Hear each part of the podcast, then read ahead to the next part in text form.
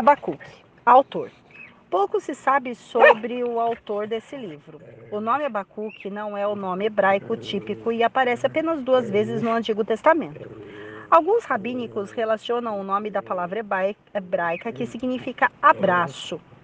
Nesse caso, seu nome sugere um profeta que amou o seu povo e procurou trazê-lo para junto de si, oferecendo consolo. Outros descrevem o profeta como alguém que lutou com Deus. Assim, Jerônimo o apelidou de O Lutador. O nome pode também ser derivado de uma palavra acadiana, referindo-se a uma planta do jardim. As anotações musicais em Abacuque 3 sugerem que ele possa ter sido um mestre do canto que dirigia a música no templo. De qualquer forma, não há registros sobre profetas na sua vida pessoal. Data: o conteúdo do livro indica que ele foi escrito um pouco antes da destruição de Jerusalém pelos babilônicos em 568 a.C. Muitos estudiosos sugerem a data entre 625 e 587 a.C. Pano de fundo. Contexto: Após o reinado dos perversos, rei Manassés e Amon de Judá, Deus levantou Josias e Josias subiu ao trono aos oito anos de idade e foi o último rei bom a reinar sobre Judá. O piedoso Josias efetuou impetuosas reformas durante a restauração do templo. Uma cópia do livro da lei encontrada e lida para o rei Josias, temendo que o julgamento de Deus pudesse cair sobre sua nação, mandou chamar a profetisa Hulda. O privilégio de levar a palavra de Deus ao rei foi dado a uma mulher, mesmo Josias podendo ter se voltado a Jeremias, Naum, Abacuque, Sofanias, todos os profetas daquele tempo. O rei ordenou que o livro da lei fosse lido por todas as pessoas e, e as pessoas escutassem. As reformas e as influências piedosas de Josias morreram com ele. Injustiças sociais e corrupções tornaram-se excessivas novamente. As pessoas eram cruéis e corruptas, falsos deuses eram adorados e pouquíssimas honras eram dadas a Javé. No cenário internacional, os babilônicos caldeus tinham destruído a força militar assíria, tornando-se os incontestáveis danos do Oriente.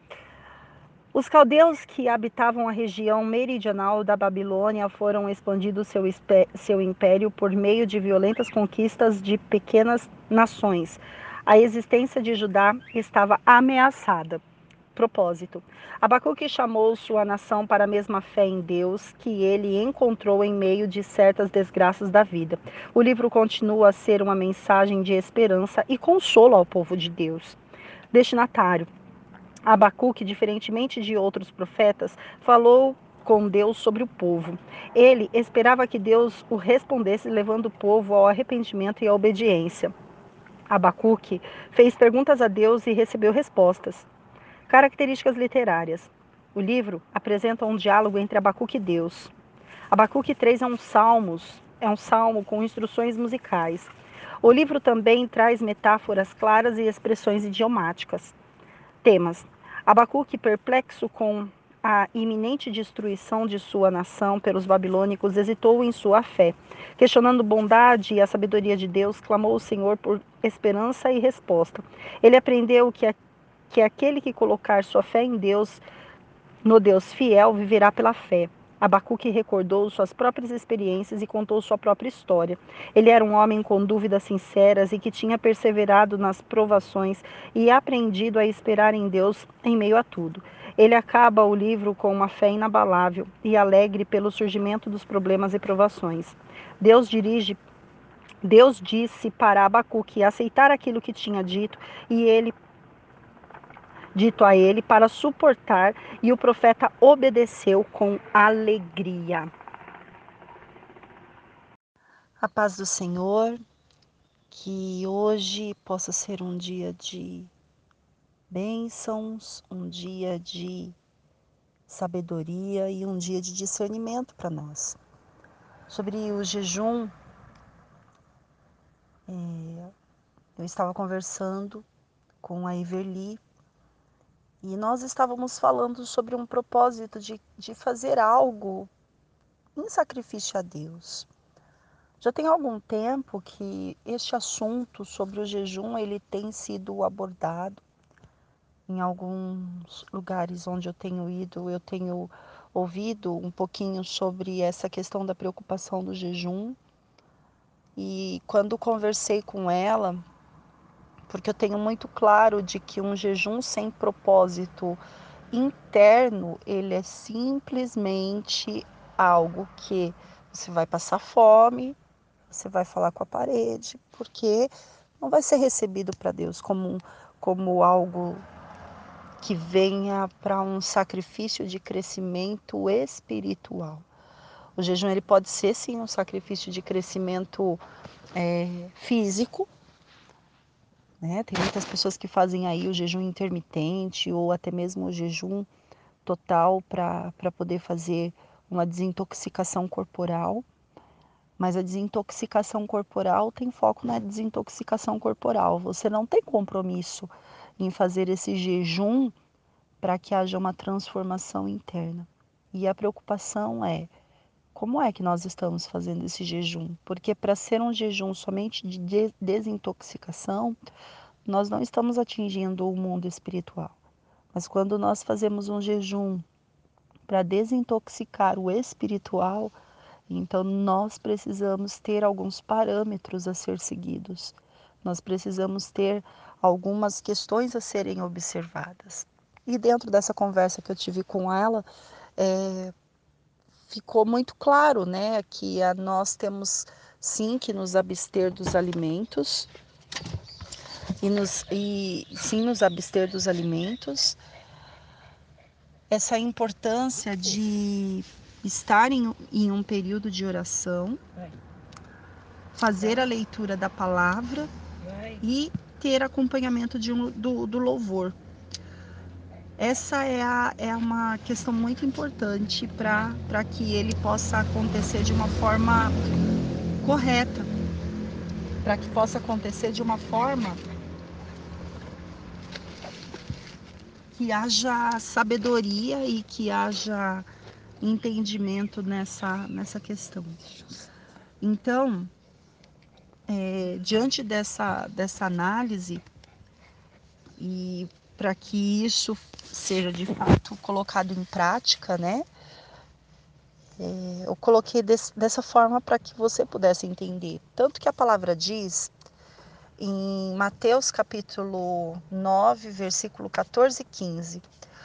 Os fariseus e os discípulos é, eles de João, eles chegam para Jesus e começam a interrogar e perguntar para Jesus por que que os discípulos deles não jejuam e eles jejuam, né? É, uma prática comum dos judeus era o jejum.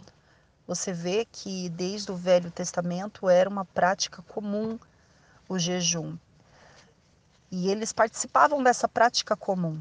Tanto é que nós, é, não sei se você se recorda, mas existe na prática do, juda, do judaísmo o Yom Kippur, que é o grande dia, que é um jejum de 24 horas, onde eles fazem algo bem extenso. Então já é uma prática antiga o jejum. Esther, quando ela precisou de fazer uma reforma ali para falar com o, com o rei, para que aquele ambiente fosse reformado espiritualmente, no sentido de que não houvesse a matança física dos judeus, ela convocou um grande jejum. Então você percebe que é uma prática comum. Daniel ele fazia jejum. Daniel e, e todos os outros ali que, que estavam que estão referenciados ali na, na palavra no, no Velho Testamento. Então é uma prática comum. E quando chega no Novo Testamento, é, o jejum ele também continua, mas existe um embate, porque eles começaram a perceber que os discípulos de Jesus eles não estavam jejuando. Por que, que eles não estavam jejuando? Por que, que, o, que, o que, que vocês têm de diferente que nós não temos?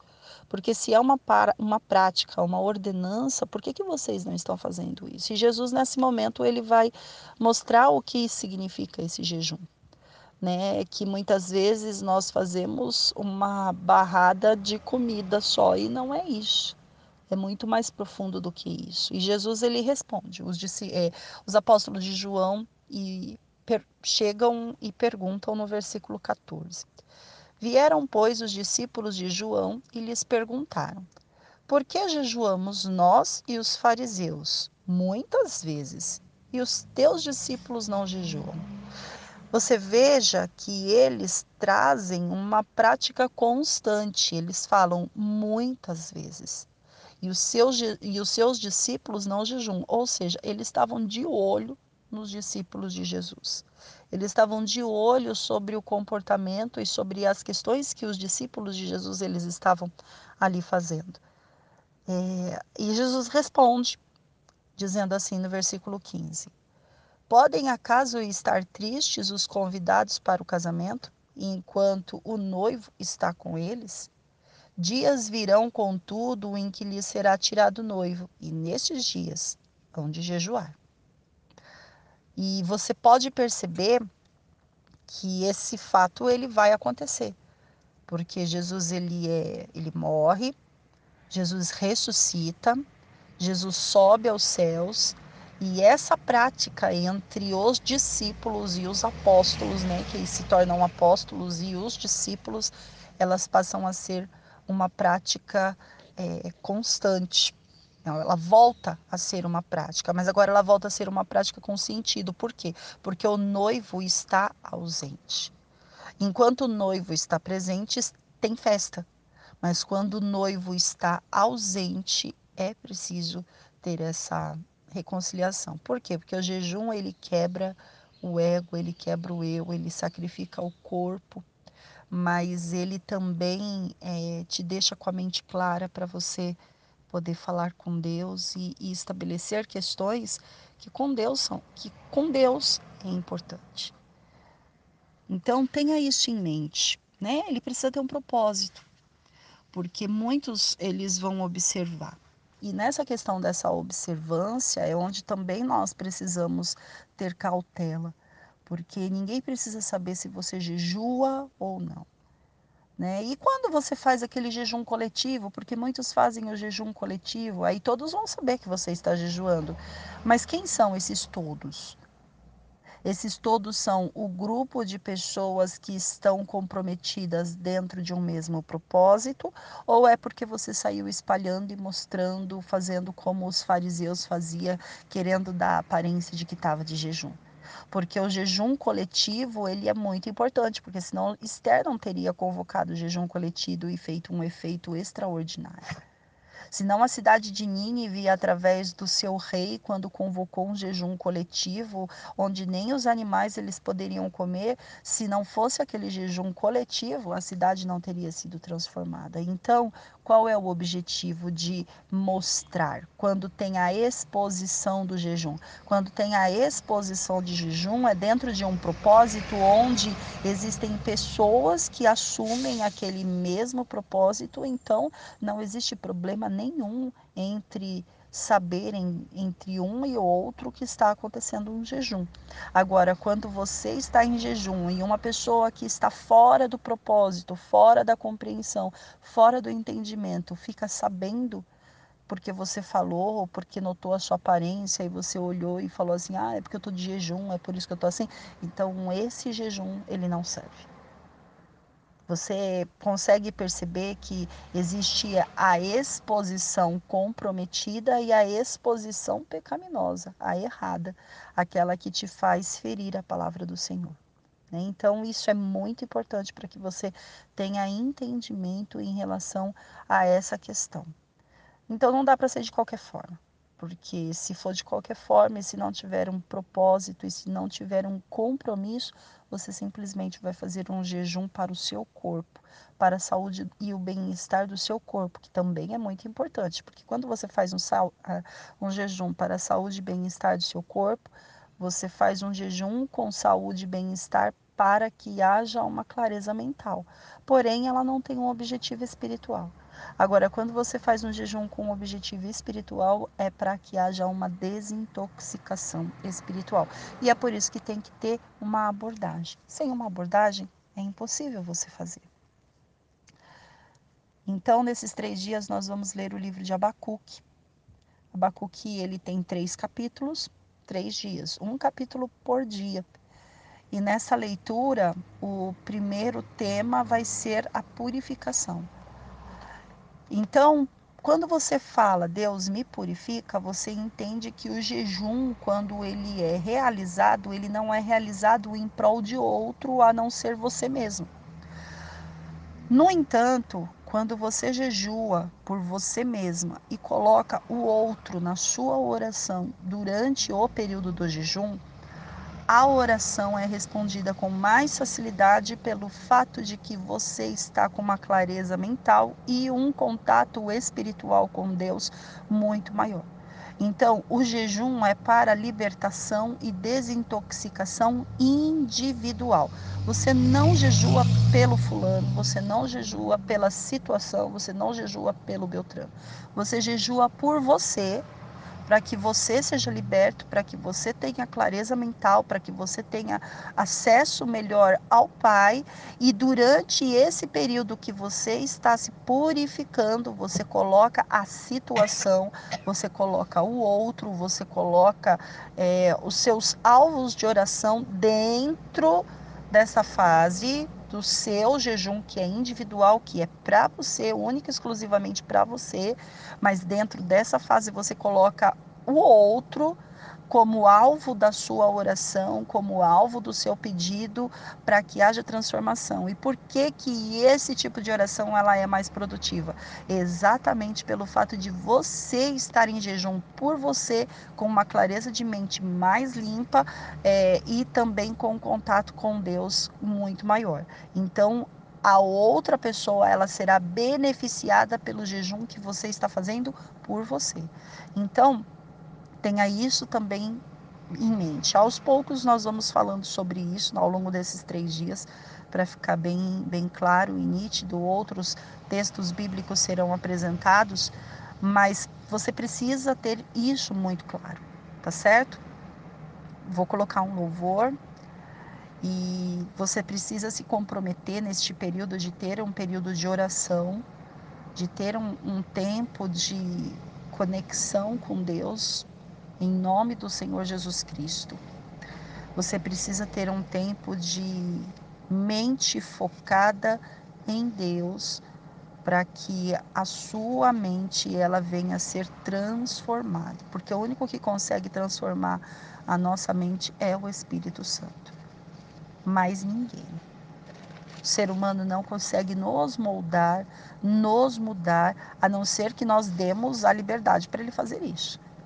Mas é, quando você não dá liberdade para ser moldada pelo homem, mas dá liberdade de ser moldada pelo Espírito Santo, por Deus, você precisa estar em nome do Senhor Jesus Cristo, focado em oração e comprometido. Vamos orar? Senhor, meu Deus e meu Pai, muito obrigada por este período que se inicia. Que o Senhor venha colocar, meu Pai, a sua graça, a sua mão, a sua direção dando sabedoria, entendimento, capacidade, discernimento para que possamos entender os propósitos que são apresentados pelo Senhor sobre as nossas vidas. Que hoje seja um dia de purificação, que o Senhor possa nos limpar, nos purificar, tratar e colocar a sua mão sobre as nossas vidas. Coloca, Senhor, a sua graça, o seu poder, derrama, Senhor, a sua direção, porque só o Senhor é aquele que faz maravilhas sobre as nossas vidas. Obrigada por tudo que o Senhor tem feito. Obrigada porque o Senhor é misericordioso e cuida de nós. Muito obrigada em nome do Senhor Jesus Cristo. Amém. Vou colocar aqui o louvor. Cristo cura sim. O hino da harpa é o número 7.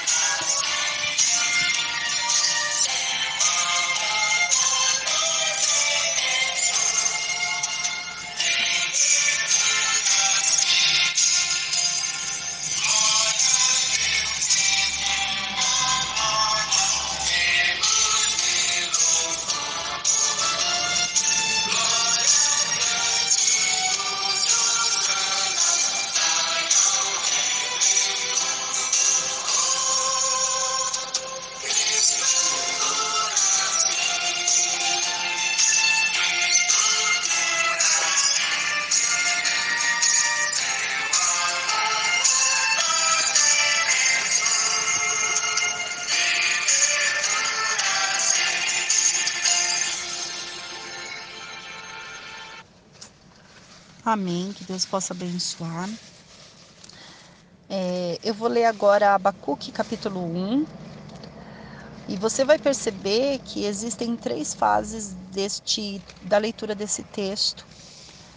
A primeira fase é a apresentação, aí depois nós temos um ápice muito gigantesco que Deus ele vai falar com, como resposta.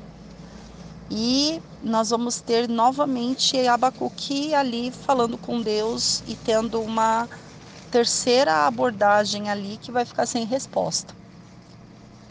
E quando eu vejo que Abacuque fica sem resposta, eu vou te fazer uma pergunta: quantas vezes você ficou sem resposta? Vamos lá? Sentença revelada ao profeta Abacuque. Até quando, Senhor, clamarei eu e tu não me escutarás? Gritar-te-ei violência e não salvarás. Por que me mostras iniquidade e me fazes ver a opressão? Pois a destruição e a violência estão diante de mim. Há contendas e litígios se suscita. Por esta causa a lei se afrouxa e a justiça nunca se manifesta. Porque o perverso cerca o justo, a justiça é torcida. Nessa primeira fase do, do texto, você já pode perceber que o profeta ele está ali indignado com toda aquela situação que está acontecendo ao redor dele de tanta de tanta violência, de tanta opressão, de tantas brigas, de tantas contendas, de tanta falta de justiça diante de de tantas questões ali que são apresentadas. E ele chega diante de Deus e ele fala: Senhor, até quando isso vai acontecer? Até quando eu vou orar sobre estas questões e o Senhor não vai me ouvir? Até quando eu vou falar contigo sobre esse assunto e o Senhor não vai me responder?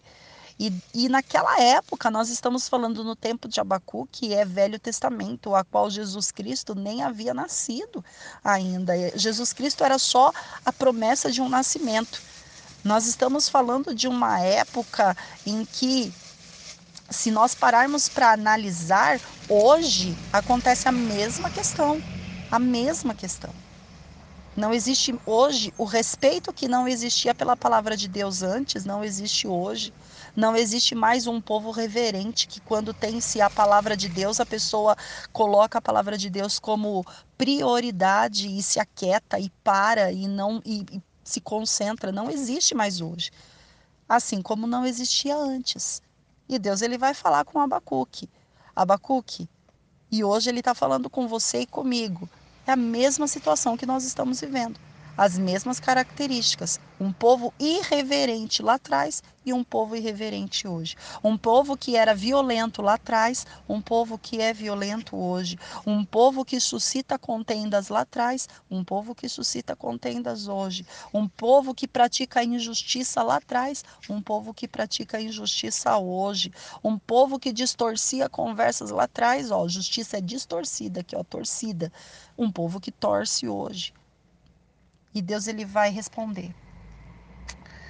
Vede entre as nações, é, Abacuque, né? Ele vai falar com Abacuque. Vede entre as nações. Eu falei de Jeremias, é porque eu estou com Jeremias na cabeça, porque a, a, situação é muito parecida com o que Jeremias também abordava, né? Então nós podemos ver que os profetas menores, eles também trazem esse tipo de abordagem também terríveis. E Deus ele vai responder: Vede entre as nações, olhai, maravilhai e desvanecei, porque realizo em vossos dias obra tal que vós não crereis quando vos for contada. Essa é uma, uma parte em que Deus ele está respondendo diante de toda essa questão que Abacuque apresenta como uma parte já certeira. Ele fala assim: olha, olha você aí, Jeremias, ou Abacuque, entre as nações. Olha, Abacuque. E comece a se maravilhar, porque eu vou fazer algo diante dos seus olhos que nem você vai conseguir acreditar. E ninguém vai conseguir acreditar quando for contada, mas quem vai fazer sou eu. E se você parar para perceber, nós estamos recebendo ao longo desse tempo de profetas atuais, atuais. Nós estamos em 2021, janeiro de 2021, de profetas atuais que vêm desde 2012 fazendo profecias, profetas sérios, lançando profecias exatamente dessa forma. E Deus ele também tem essa palavra profética para o tempo atual. Então, nós temos duas situações parecidas. Nós temos a primeira situação, que é uma situação de calamidade, que é apresentada pelo profeta Abacuque, mas nós temos uma resposta de Deus dizendo assim: Eu também estou vendo tudo isso. Eu também estou vendo, mas eu quero que você observe as nações e que diante dos seus olhos você vai ver o que eu vou realizar diante disso. E aí, depois que Deus ele lança a palavra profética, Deus, depois que Deus ele lança a promessa, aliás.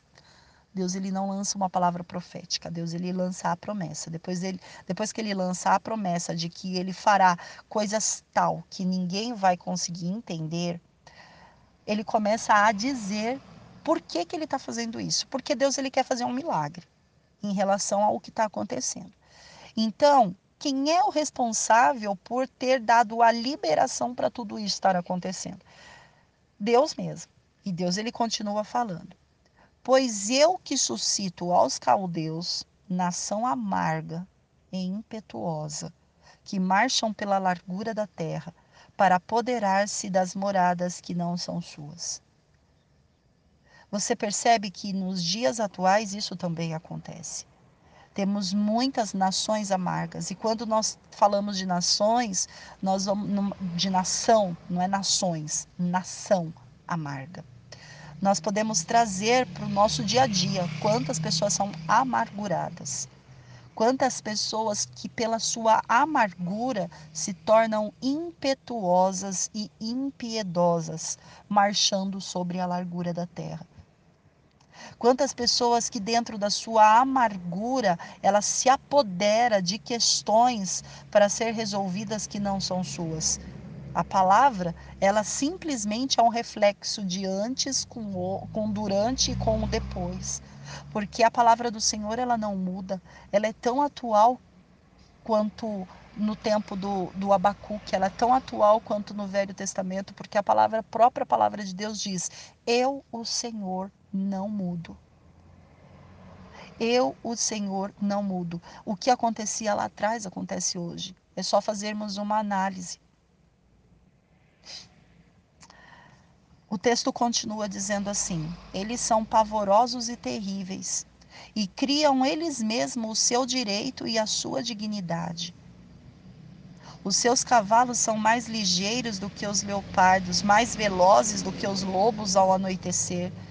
São os seus cavalheiros que se que seu eu espalham por toda parte. Sim, os seus cavaleiros chegam de longe, voam como águia, como se precipita a devorar. Eles todo vêm para fazer violência a seu rosto, suspira por seguir avante.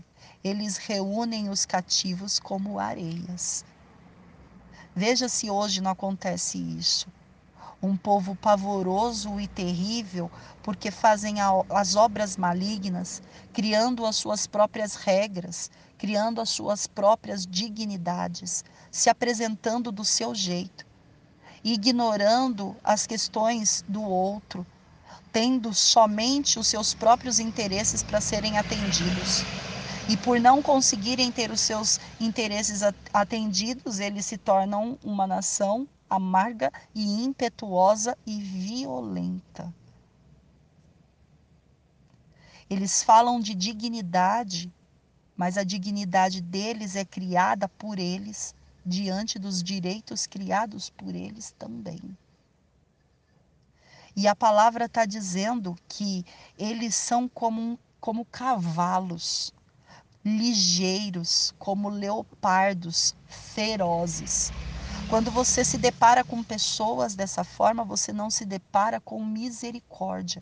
Você se depara somente com pessoas dessa forma que são ligeiras, ferozes e violentas. que não tem mais amor pelo próximo, mas que só tem os seus próprios interesses a serem resolvidos. Elas cativam os outros e fazem os outros de prisioneiros dos seus próprios interesses. A palavra continua dizendo assim: Eles escarnecem dos reis. Os príncipes são objetos do seu riso. Riem-se de todas as fortalezas, porque amontoando terra os, as tomam.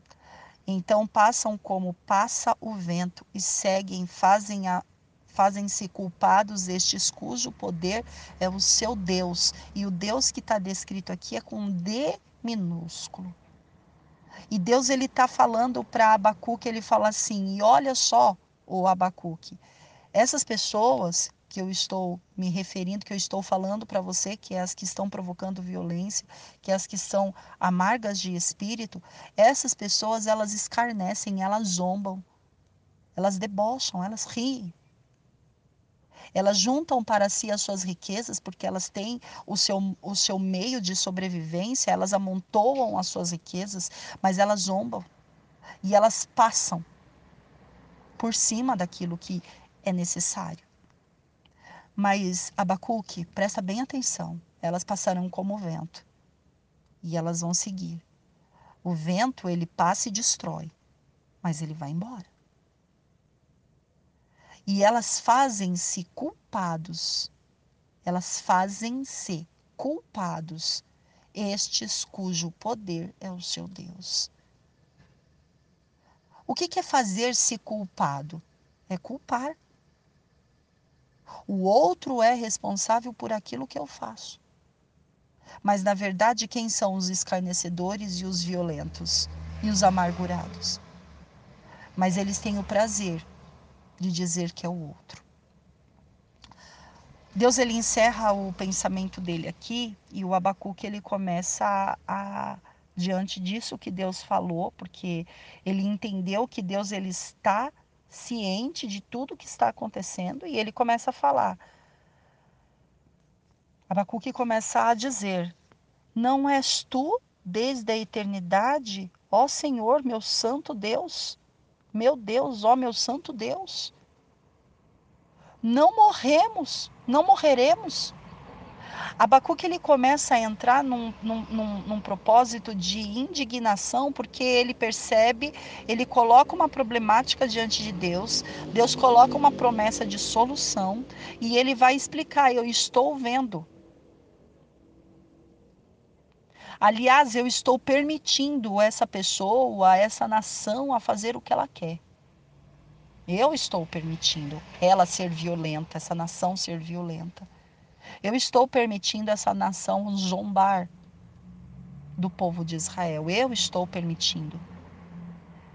E Abacuque ele fica indignado porque como é que Deus está permitindo isso acontecer? E ele começa, Senhor, mas não é o Senhor, o Deus da eternidade, o Santo de Israel. Mas olha só, se Deus ele está permitindo, olha o que, que vai acontecer na promessa. A promessa ela diz assim: vai acontecer diante dos seus olhos uma maravilha tão gigantesca que nem você vai crer. E quando a mão de Deus ela chega para colocar justiça, todas essas questões elas são solucionadas. E o Abacuque está preocupado. E ele começa: Ah, Senhor, para executar juízo, puseste aquele povo, tu, ó rocha, o fundaste para servir de disciplina. O Senhor foi lá e pegou aquele povo e colocou na mão dos violentos, Senhor. Para servir de disciplina. Tu és tão puro de olhos que não podes ver o mal e a opressão não podes contemplar. Por que, pois, toleras os que procedem perfiadamente e te calas quando o perverso devora aquele que é justo? Mais justo do que ele. Olha a indignação. Ele fala assim: Senhor, se o Senhor está vendo tudo isso, por que, que o Senhor está permitindo essa opressão e esse mal? E o Senhor está olhando, um oprimindo o outro, e não vai fazer nada. E aí o texto ele continua: Por que fazes os homens como os peixes do mar, como os répteis que não têm quem os governe. Por que, que o Senhor, meu Pai, está permitindo que cada um crie as suas próprias regras? Por que, que o Senhor está dando toda essa corda? A todos levanta o inimigo, como o anzol, pesca-os de arrastão e os ajunta na sua rede varredora. Por isso ele se alegra e se regozija. Ele está dizendo assim: Senhor, eles estão fazendo o que é errado e eles estão achando que é certo. E o Senhor está em silêncio, só observando. Por isso oferece sacrifícios à sua rede e queima incenso à sua varredura, porque por elas enriqueceu a sua porção e tem gordura sua comida. Acaso continuará por isso esvaziando-se sua rede, matando sem impiedade os seus povos?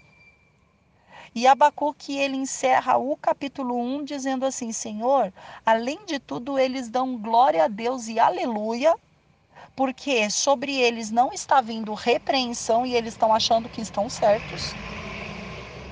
Eles estão comendo do bom e do melhor. Eles estão se alimentando, eles estão tendo sustento deles, enquanto eles oprimem o povo. E pelo fato deles estarem comendo, pelo fato deles terem a sua porção diária, e pelo fato deles é, fazerem o que eles fazem, eles continuam esvaziando a sua rede, matando sem piedade os povos. E o Senhor está vendo tudo isso. E o texto encerra aqui. E o texto encerra sem uma resposta de Deus para Abacuque. O texto no capítulo 1, ele deixa a indignação de Abacuque diante de toda essa situação que acontece. E quando nós é, paramos para observar, nos dias de hoje, nós também temos muitas questões em abertos com Deus, pelo fato de ver muitas vezes a opressão, vermos a injustiça, ver o outro agindo de uma forma impiedosa, de uma forma amarga e violenta, e Deus ele não está fazendo nada, e assim como ele não fez em Abacuque capítulo 1, nos dias atuais acontece a mesma coisa. Clamamos por cura e não vem a cura, clamamos por solução e não vem solução, mas existe um verso a qual Abacuque recebeu do próprio Deus e a qual é, nós temos ouvidos em tempos atuais. E assim como o cheiro da chuva, nós conseguimos sentir assim o cheiro desta palavra, desta promessa para concretude, e ela está por acontecer. Vede entre as nações, olhai e maravilhai-vos e desvanecei. Por que desvanecei? Porque quando você olha e se maravilha, você até senta e fala: como assim? Porque realizo em vossos dias e Deus ele está falando, se Deus é um Deus atual, e nós temos também palavras proféticas para serem realizadas diante dessa promessa em tempos atuais, essa palavra também é para nós. Vede você e eu, e maravilhai, e desvanecei, desmaiai, caia por terra, você mesmo, né? Fique de pernas bambas, porque eu vou realizar nos vossos dias uma obra tal que você não vai conseguir crer quando, for, quando vos for contada. Essa é a promessa que o Senhor tem liberado para as nossas vidas. E é por isso que nós precisamos desses três dias de purificação, de limpeza, para que os nossos olhos sejam abertos e para que a palavra do Senhor ela venha nos fortalecer, para que nós possamos ter uma mente clara e entendimento diante de todas as questões que o nosso Deus ele vem trabalhar sobre as nossas vidas. Que este propósito seja um propósito de purificação. Purifique-se a si mesmo, para que você possa interceder pelo outro. É um tempo individual, não é um tempo coletivo no sentido de. É, claro, você vai orar um pelos outros, é óbvio que isso vai ser feito, mas essa fase desses três dias, são três dias de forma individual para que você possa ser limpo, para que você possa, para que você e eu possamos ser usados por Deus para muitos. Não dá para ser usado por Deus para muitos se o individual estiver comprometido. Né? Comprometido não é comprometido com a palavra, não, é comprometido do, com a impureza, com a, com a falta de limpeza. Então, se não tiver um compromisso, né? se ele não estiver comprometido. Então, para que haja um compromisso, é preciso que haja uma purificação, é preciso que haja uma limpeza. Então, nós temos a palavra, nós temos o louvor, mas é preciso, é necessário que haja o período de oração. E esse período é você quem vai fazer, no seu individual, no seu particular, diante da sua necessidade, que você sabe que é interna e que precisa ser purificada. É algo que é muito particular, é algo que é só seu e que não é exposto a, a ninguém. É algo que você ora com a porta do seu quarto fechada. Qual é a porta do quarto que tem que estar fechada? É a boca então você ora em espírito. Se você for orar em línguas, aí você abre a porta do seu quarto, né? Porque o espírito é quem vai falar. Mas agora é um momento de que se você vai orar com a sua língua natural, você vai orar com a porta do seu quarto fechada, com a porta dos seus lábios fechada, para que o Pai te olhe e te observe em secreto para que ele se incline para ti em secreto e ele possa responder a sua oração também. Então, tenha essa concentração. A sua oração ela vai ser respondida em secreta, mas ela também vai ser respondida para que haja maravilhas né, na observação. Então, nós precisamos ter essa sensibilidade, tá certo? Vamos nos silenciar por, esse, por esses três dias. Evite o WhatsApp, evite conversas desnecessárias, evite nesses três dias é, mexer para fazer conversas que não são produtivas, para visualizar imagens que não são produtivas, vídeos que não são produtivos. Então, se ausente desses três dias das redes sociais para que você possa ter um compromisso com Deus. É claro que se as redes sociais elas servem de processo evangelístico, então que Deus abençoe, continue, porque você tem propósito e você tem alvo. Agora, não corra o risco de ficar naquele, naquela parte de desnecessário que vai fazer com que esse período ele venha a ser, é, venha te contaminar. Então seja bem específico, tenha propósitos, é, saiba quais são os grupos que você vai abrir para você ler, saiba quem são as pessoas que você vai conversar e seja nesse período e nesta fase muito seletivo, porque se você for seletivo, você já vai estar sendo treinado por Deus a diferenciar aquilo que purifica e aquilo que não purifica, tá certo? E assim como no capítulo 1, Deus ele, ele é bem explícito para nós, dizendo que ele está vendo todos os tipos de maldade que está sendo feita. Hoje, nos dias de hoje, o nosso Deus ele age da mesma forma, porque o nosso Deus ele não muda. Ele pode estar em silêncio e você pode estar muitas vezes se sentindo aprovado em relação àquilo que você faz. Mas o nosso Deus, ele não muda. E ele entra com providência e com justiça. Nós trabalhamos com o mesmo Deus. O mesmo Deus de ontem e o mesmo Deus de hoje. O mesmo Deus que desceu fogo do céu e destruiu toda uma cidade, pelo fato dela ser uma cidade pecaminosa. O nosso Deus ele continua destruindo, assim como ele continua salvando. Não se engane com o silêncio dele. O silêncio dele nem sempre é aprovação. que nós possamos ter um dia de purificação e arrependimento. Em nome do Senhor Jesus Cristo. Que Deus ele possa abençoar a sua vida, falar mais ao seu coração e tratar mais a sua alma e a minha, para que nós possamos estar cada vez mais ligados ao altar do Senhor. Amém? Deus abençoe você, que você possa ficar com a sabedoria de Deus sobre a sua vida, em nome do Senhor Jesus Cristo. Estenda suas mãos.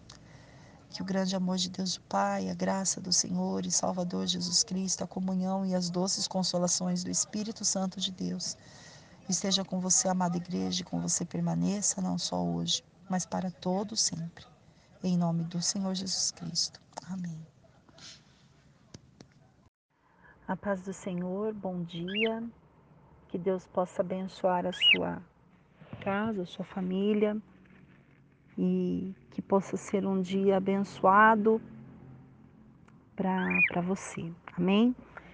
Hoje é o nosso segundo dia de jejum e eu quero deixar o texto inicial para vocês aqui de Mateus capítulo 6, versículo do 16 ao 18, que vai dizer assim: Quando jejuares, não vos mostreis contristados, como os hipócritas, porque desfiguram o rosto com o fim de parecer aos homens que jejuam.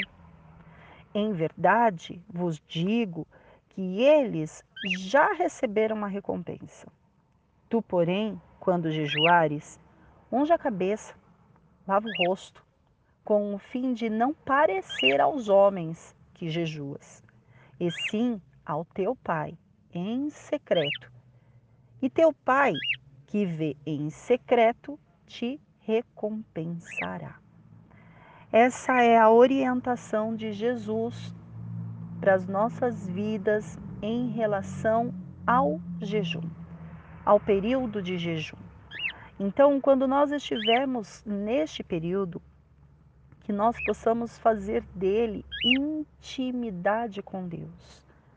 Não a fim de mostrar para os outros o que estamos fazendo, mas a fim de mostrarmos para Deus qual é a real intenção do nosso coração.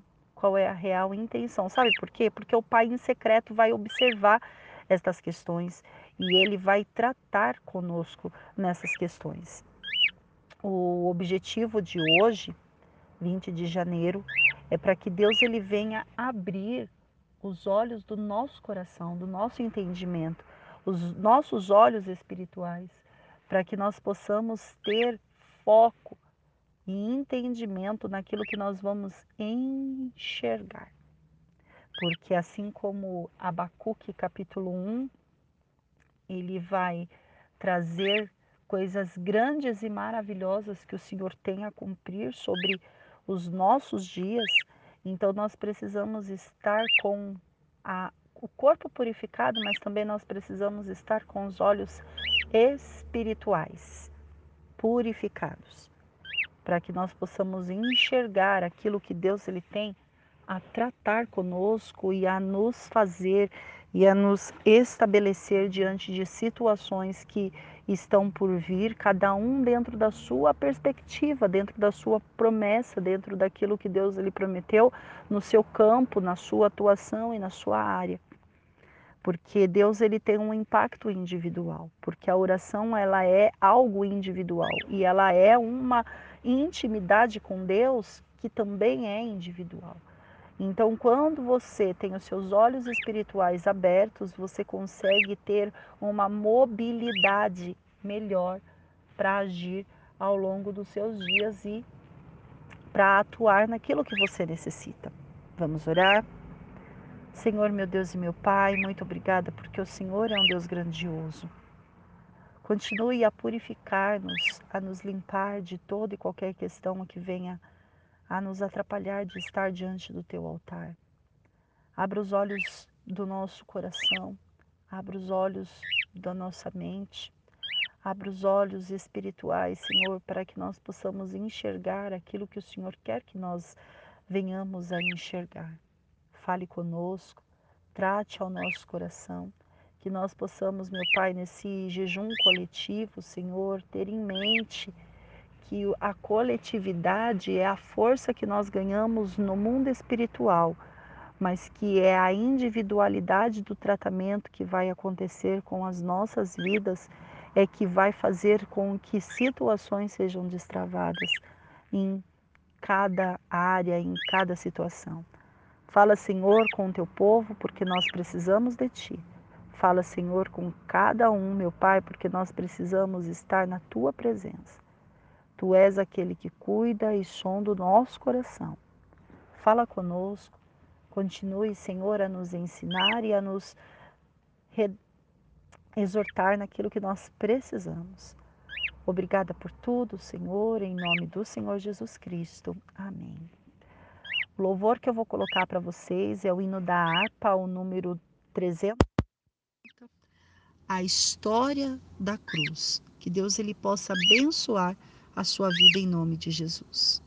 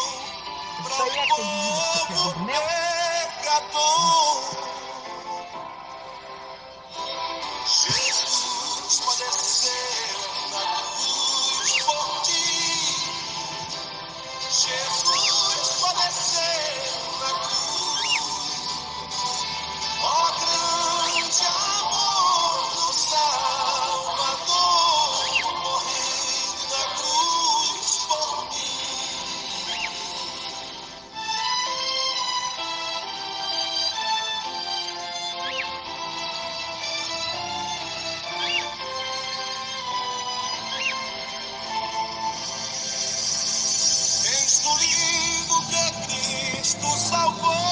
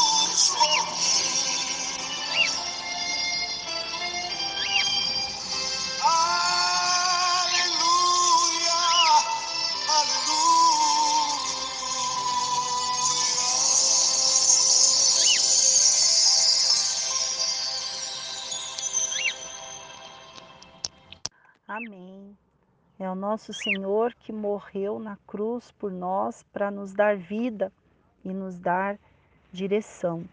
Ontem nós fizemos a leitura de Abacuque, capítulo 1, e nessa leitura nós vimos um posicionamento de Abacuque diante de uma situação de violência, de, diante de uma situação de injustiça.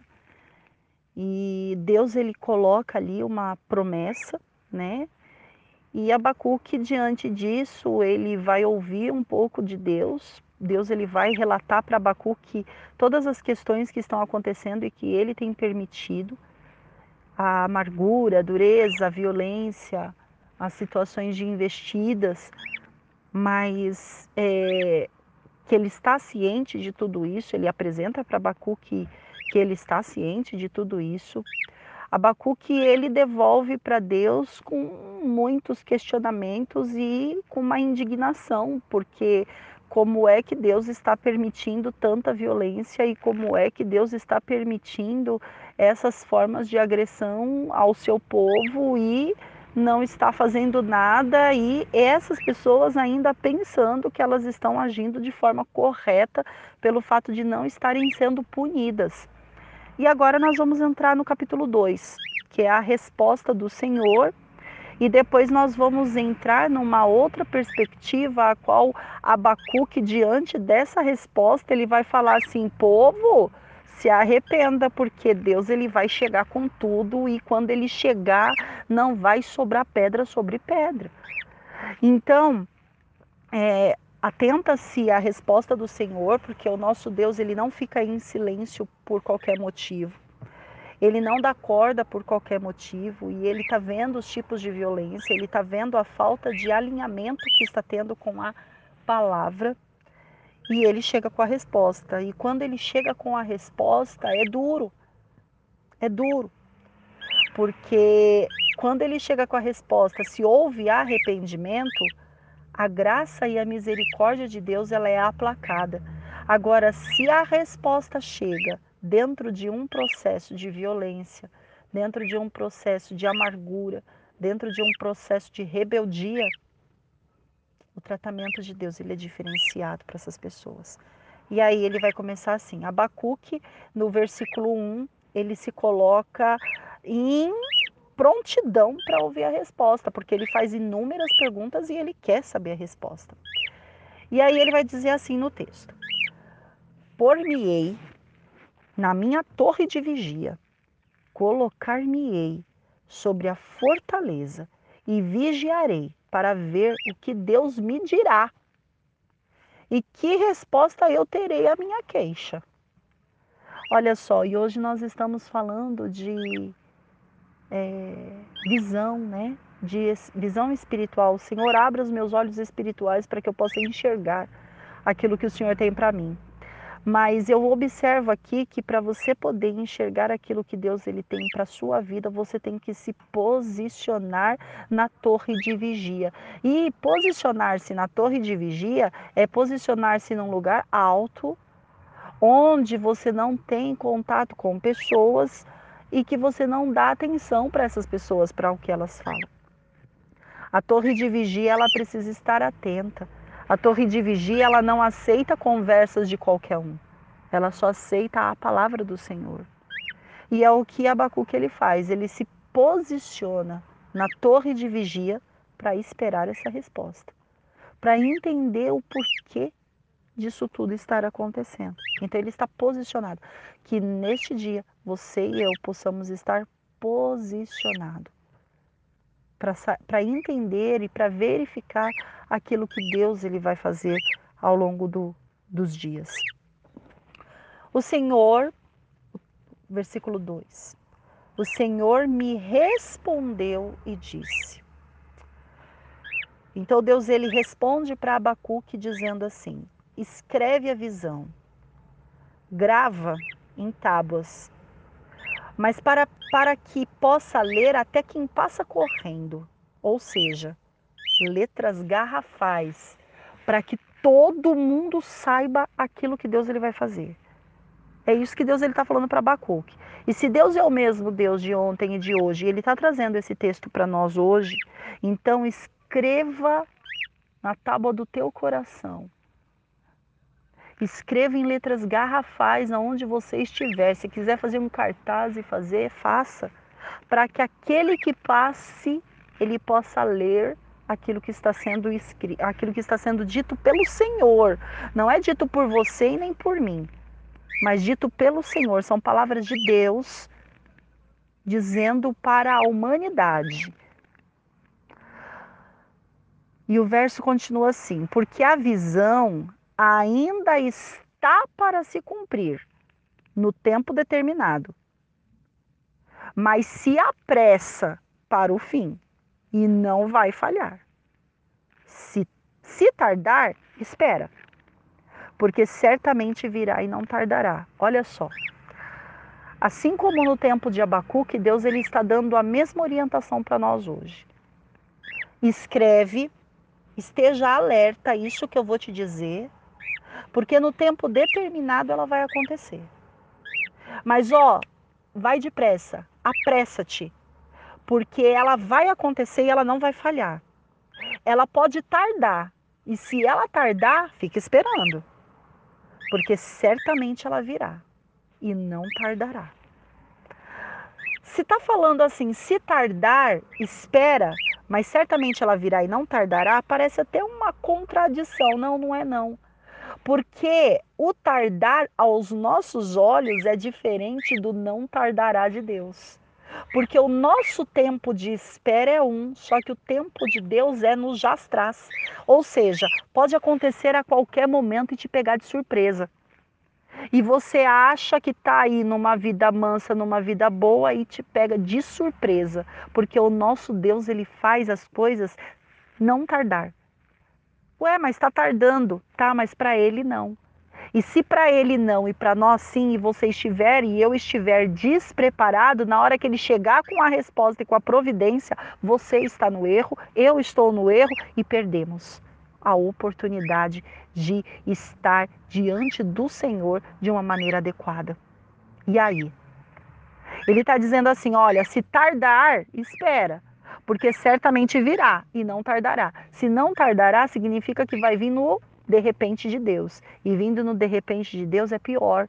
Porque se ele te pegar não, não preparado, se ele te pegar despreparado e cometendo violências e cometendo injustiças e agindo com as suas próprias regras e com a sua própria legislação, porque é o capítulo 1 que está dizendo isso, né? O capítulo 1 diz sobre zombaria, deboche, né, deboche das outras pessoas, zombaria, é, construindo as suas próprias regras, construindo as suas próprias ordenanças. E Deus ele está falando assim: eu vou chegar. Eu não vou tardar. Você pode achar que vai tardar.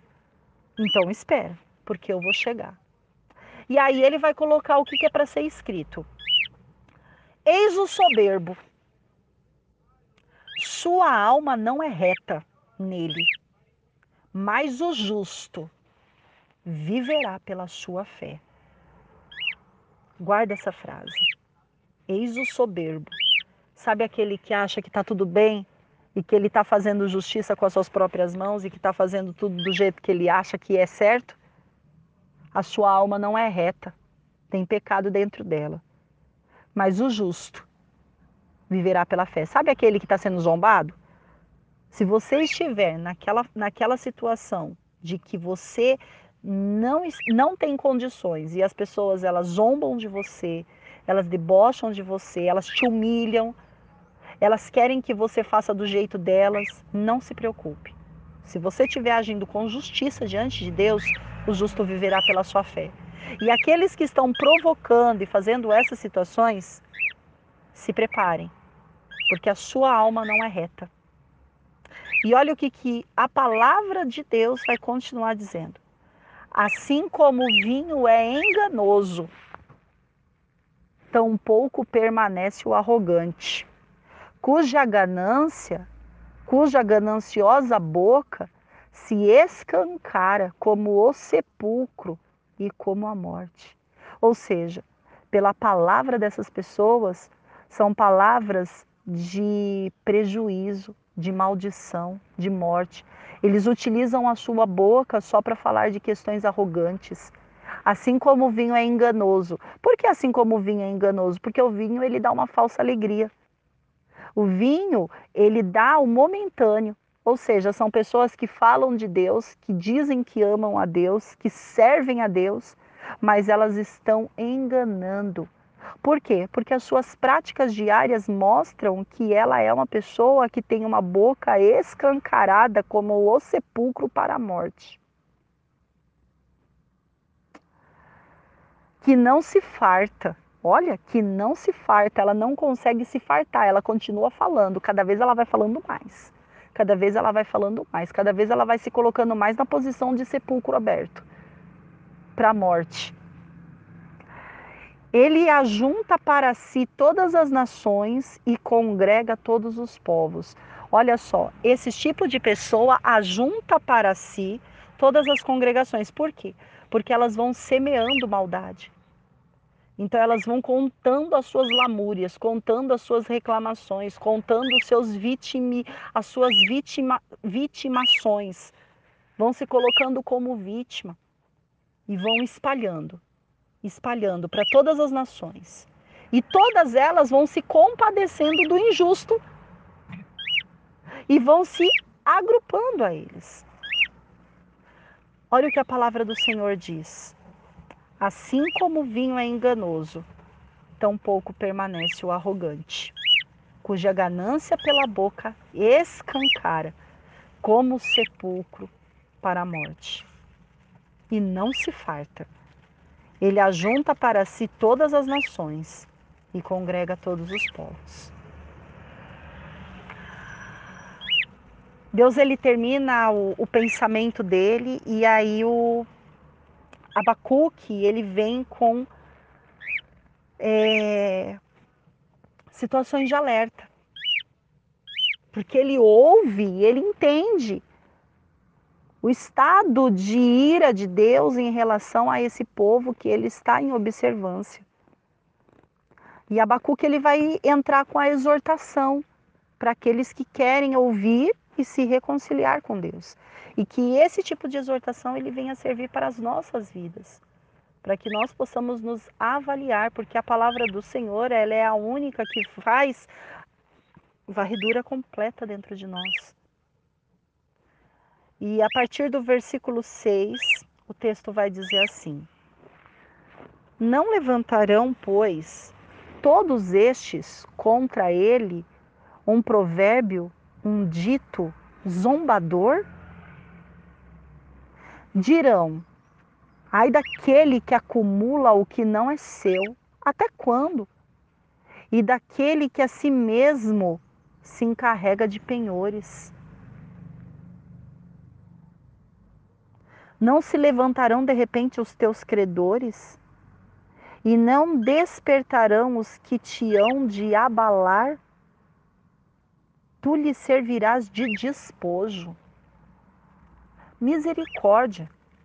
Misericórdia, porque os zombadores, eles é, não percebem que vão se levantar contra eles mesmos. Aqueles que estão acumulando coisas que não deveriam acumular dentro de si, estão carregando situações dentro de si que deveriam ter liberado aos pés da cruz de Cristo. Os credores vão se levantar de repente, e os credores espirituais são aqueles que vão querer conta são os atormentadores que a Bíblia diz para aqueles que não conseguem se arrepender e entender que estão no caminho das trevas, que estão no caminho de desolação, que estão no caminho de violência. E Deus, ele é avesso à zombaria, à deboche, à situação de, de violência. Deus é avesso pessoas que querem fazer justiças com as suas próprias mãos, que acham-se no poder. Deus é avesso. E ele está dizendo aqui, e Abacuque, naquela época, já está dizendo: vão se levantar contra você de repente os credores. E os credores espirituais são aqueles atormentadores que não vão deixar a sua alma descansar. É por isso que é preciso haver arrependimento, é por isso que é preciso haver visão aberta. Por quê? Porque se você não tiver arrependimento, você vai estar debaixo da lei. E debaixo da lei, você vai ser julgado e vai ser julgado culpado, mas debaixo da graça você tem a Cristo que te liberta, te salva, te traz de novo para, para os braços do Senhor. É por isso que foi colocado louvor à cruz de Cristo. Porque é somente na cruz de Cristo que há reconciliação. É somente na cruz de Cristo que há salvação e libertação de pecados. Porque senão a palavra da salvação seria mentira se não fosse para você entender o que é salvação.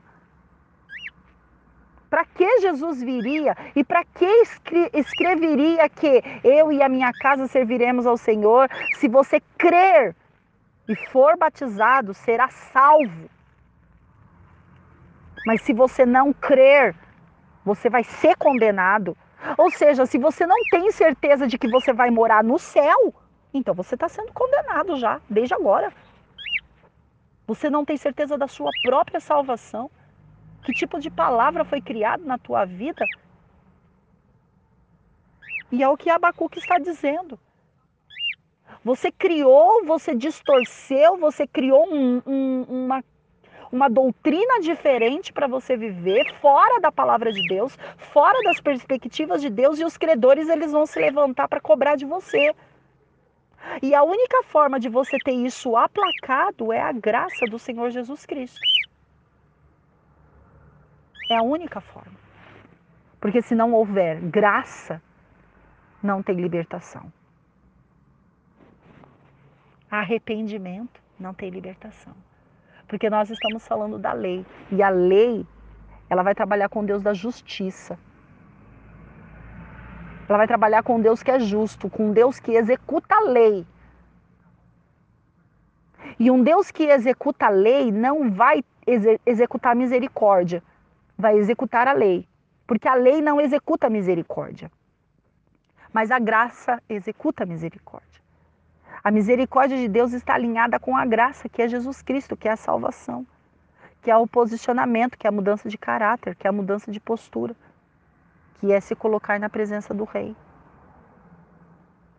O texto ele vai continuar assim: E não despertarão os que hão de abalar? E não despertarão os que hão de abalar? Tu lhe servirás de despojo visto como despojaste a muitas nações.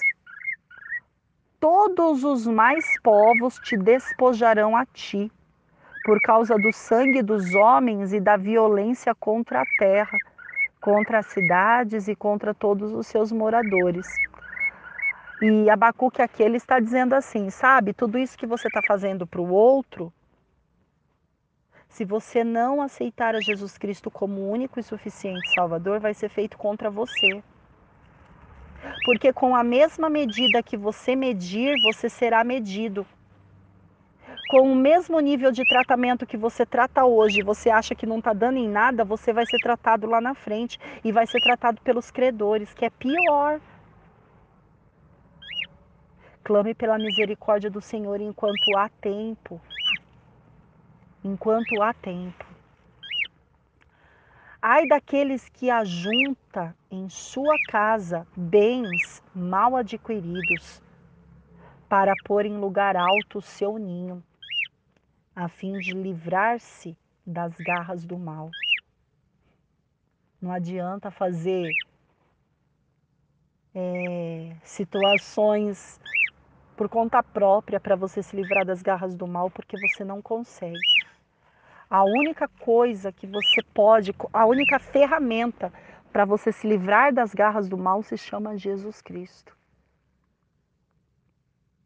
Não adianta falar que aceitou Jesus Cristo como único e suficiente Salvador e permanecer com atitudes naturais e da carne. Porque o nosso Deus, ele exige transformação de caráter. Ele exige palavra. Ele não negocia conosco. Ele não negociou com esse povo, vai negociar conosco em pleno século XXI, a qual nós estamos tecno, tecnologicamente bem mais avançados? Hum, não. Se ele não negociou antes, ele não vai negociar agora. Sabe por quê? Porque a palavra dele continua a mesma, permanece a mesma. Continuando. Vergonha maquinaste para tua casa, destruindo tu a muitos povos, pecaste contra a tua alma. Vergonha maquinaste para a tua casa. O que, que é uma vergonha maquinada pela própria casa? É algo que era para ser interno e está espalhado no ouvido de todo mundo, aonde não deveria estar. Com aqueles que não estão caminhando para a limpeza, mas sim para a destruição. E isso, esse tipo de semear, vai semeando em muitos povos e fazendo com que esse pecado ele seja não contra os povos, mas contra a sua própria alma. Porque a pedra clamará da parede e a trave lhe responderá do madeiro. Sabe aquela coisa, as paredes têm ouvido? Aquilo que você acha que é dito no secreto, até as pedras clamarão. Sabe por quê? Porque o Espírito Santo está ouvindo. Os anjos estão ouvindo, mas também principados e potestades, ou seja, demônios também estão ouvindo e vendo aquilo que é feito. Por que quem justifica é Deus?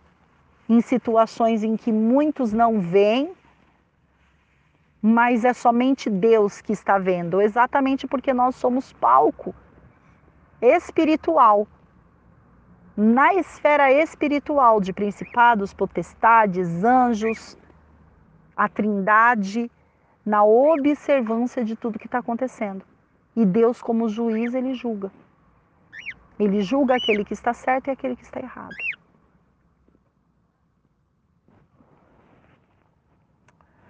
O texto continua dizendo assim: Ai daquele que edifica a cidade com sangue e a fundamenta com iniquidade. Não vem do Senhor dos exércitos que as nações labutem para o fogo e os povos se fatiguem em vão? Pois a terra se encherá de conhecimento da glória do Senhor, como as águas cobrem o mar. Para que a terra se encha de conhecimento e dessa glória, nós precisamos ter os nossos olhos espirituais abertos e precisamos ter essa purificação de coração de alma. Para que nós possamos entender, para que nós possamos chegar a este nível de conhecimento e para que nós possamos entender o que é a glória do Senhor sobre as nossas vidas. O texto continua dizendo assim: Ai daquele que dá de beber ao seu companheiro, misturando a bebida a seu furor, o que embebeda para lhe contemplar as vergonhas. Sabe aquelas pessoas que vão minando, minando, minando, para que a vergonha ela seja aumentada e contemplada? Serás farto de opróbrio em vez de honra. O que, que é opróbrio? Opróbrio é vergonha. Então você será farto de vergonha e não de honra. Tu também a exibe a tua incircuncisão. O que é incircuncisão? Antigamente, a, incircuncisão era um povo que era de Deus, mas não era marcado por ele. Então, no seu prepúcio, ele recebia a circuncisão e aquela marca mostrava que aquele povo era um povo de Deus. Paulo vai falar sobre a circuncisão do coração que é a marca de Cristo sobre a nossa vida.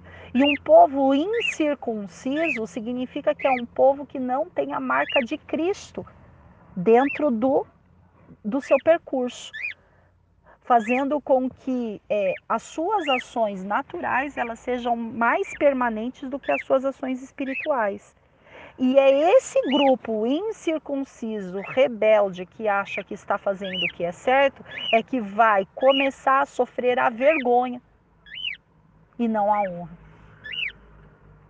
É por isso que o nosso Deus ele clama por arrependimento, por mudança, por mudança de situações em que você e eu possamos cada vez mais estar aos pés da cruz de Cristo. O texto continua dizendo assim: Chegará a tua vez de tomares o cálice da mão do Senhor, e a ignomínia cairá sobre a tua glória. Quando diz assim, né? Chegará a tua vez, significa assim: você fez o que você quis até agora, mas agora é o Senhor que vai tratar com você. E quando o Senhor for tratar com você e comigo, como estará o nosso cálice? Será um cálice para honra ou um, carro pra um cálice para vergonha? Por isso que o jejum, ele é algo individual para análise, porque é algo que você vai trazer uma reflexão dentro sobre o seu comportamento interno sobre aquelas questões que você está desenvolvendo dentro de você e passando para as outras pessoas que estão ao seu redor. É por isso que essa purificação ela tem que acontecer dentro, sem que os outros vejam, sem que os outros saibam, porque quem justifica é Deus, não é o outro. Se o outro aponta, não se incomode, porque o outro não tem o poder de te julgar porque quem julga é Deus. E com a mesma medida que esses estiverem te julgando, eles também serão julgados. A palavra continua assim: porque a violência contra o Líbano te cobrirá, e a destruição que fizesse dos animais ferozes te assombrará por causa do sangue dos homens e da violência contra a terra, contra as cidades e contra todos os seus moradores. Que proveito o ídolo visto que o seu artífice o esculpiu, está falando assim: o que proveito tem as coisas que você faz com as suas mãos, se é você que está fazendo? Que proveito tem? É a imagem de fundição, mestra de mentiras, para que o artífice confie na obra, fazendo ídolos mudos? Aquilo que você constrói com as suas mãos, aquilo que você está usando com as suas mãos, é exatamente isso que o texto está dizendo. É feito para quê? Para exaltação, para condenação. Ai daqueles que diz a madeira, acorda, e a pedra muda, desperta. Pode um ídolo te ensinar? Aonde você está depositando a sua confiança? É nos ídolos? Sabendo que o nosso Deus ele tem ciúmes de nós? Eis que está coberto de ouro e de prata, mas no seu interior não há fôlego nenhum. É apenas uma imagem. O Senhor, porém, versículo 20. O Senhor, porém, está no seu santo templo. Cale-se diante dele toda a terra. Reverência. Você pode repetir esse verso? O Senhor, porém, está no seu santo templo. Cale-se diante dele toda a terra. Momento de reflexão, momento de entendimento, autoanálise porque se você quer ver o agir de Deus e a mão de Deus sobre a sua vida, entenda que o principal não é o que acontece nesta vida terrena, mas é a sua salvação. É aquilo que vai acontecer após a sua morte, após a minha morte. Ou após o arrebatamento, porque pode ser que não morramos e sejamos arrebatados, porque se Jesus aparecer nas nuvens agora, ele vai chamar você ou você vai ficar pelos seus comportamentos e pela sua atitude. Então é uma análise individual. Lembre-se, capítulo 1, Deus ele é avesso à violência, à zombaria e ao deboche. Esteja atento. Faça uma autoanálise. Porque Deus ele é aquele que é o soberano e que transforma o nosso coração. Ou é a dureza de coração que vai persistir? A escolha é sua. Vamos orar?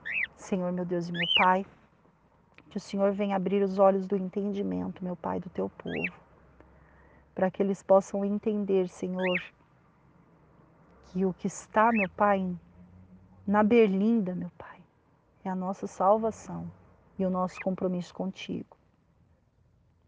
Que o Senhor venha nos purificar, Senhor. Purificar os, a nossa visão espiritual para nós podermos enxergar e discernir quem é que está agindo por nós. Se é a voz do teu Santo Espírito ou se são vozes demoníacas que fazem com que a nossa boca vire sepulcro aberto para a morte, através de zombaria, através de violência, através de questões que venham desagradar a Ti.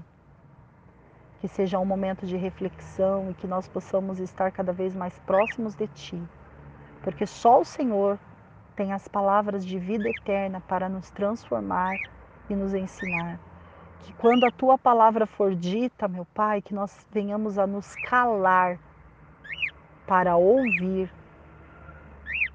e avaliar internamente aquilo que é necessário. Fala conosco, continue falando conosco. Em nome do Senhor Jesus Cristo. Estenda suas mãos.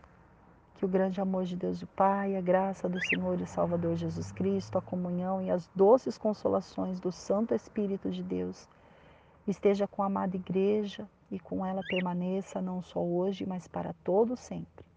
Em nome do Senhor Jesus Cristo. Amém. Que Deus possa abençoar o seu dia, em nome de Jesus. Amém. A paz do Senhor Jesus. Hoje nós estamos no terceiro dia do nosso jejum.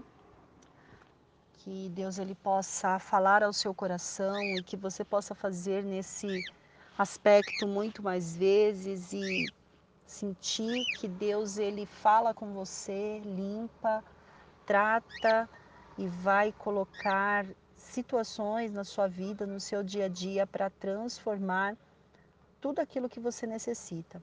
No primeiro dia nós falamos sobre um Deus que purifica, né? Um Deus que tira aquilo que está sujo de dentro de nós e nos purifica. No segundo dia nós clamamos a Deus para que Ele colocasse os nossos olhos espirituais abertos para que nós pudéssemos entender, enxergar, ter uma visão em relação àquelas questões que são necessárias para o nosso dia a dia. E hoje nós vamos falar sobre o fortalecimento na palavra que é algo que nós necessitamos desesperadamente. Nós necessitamos estar firmes na palavra. E para estar firmes na palavra, nós precisamos pedir para Deus sabedoria para entender e compreender as questões que a palavra que o Senhor ele tem para nos ensinar. Veja, a oração, ela é um método que sobe, mas a palavra é o método que desce. Então, para que haja comunicação com o céu, você fala, mas você também precisa ouvir.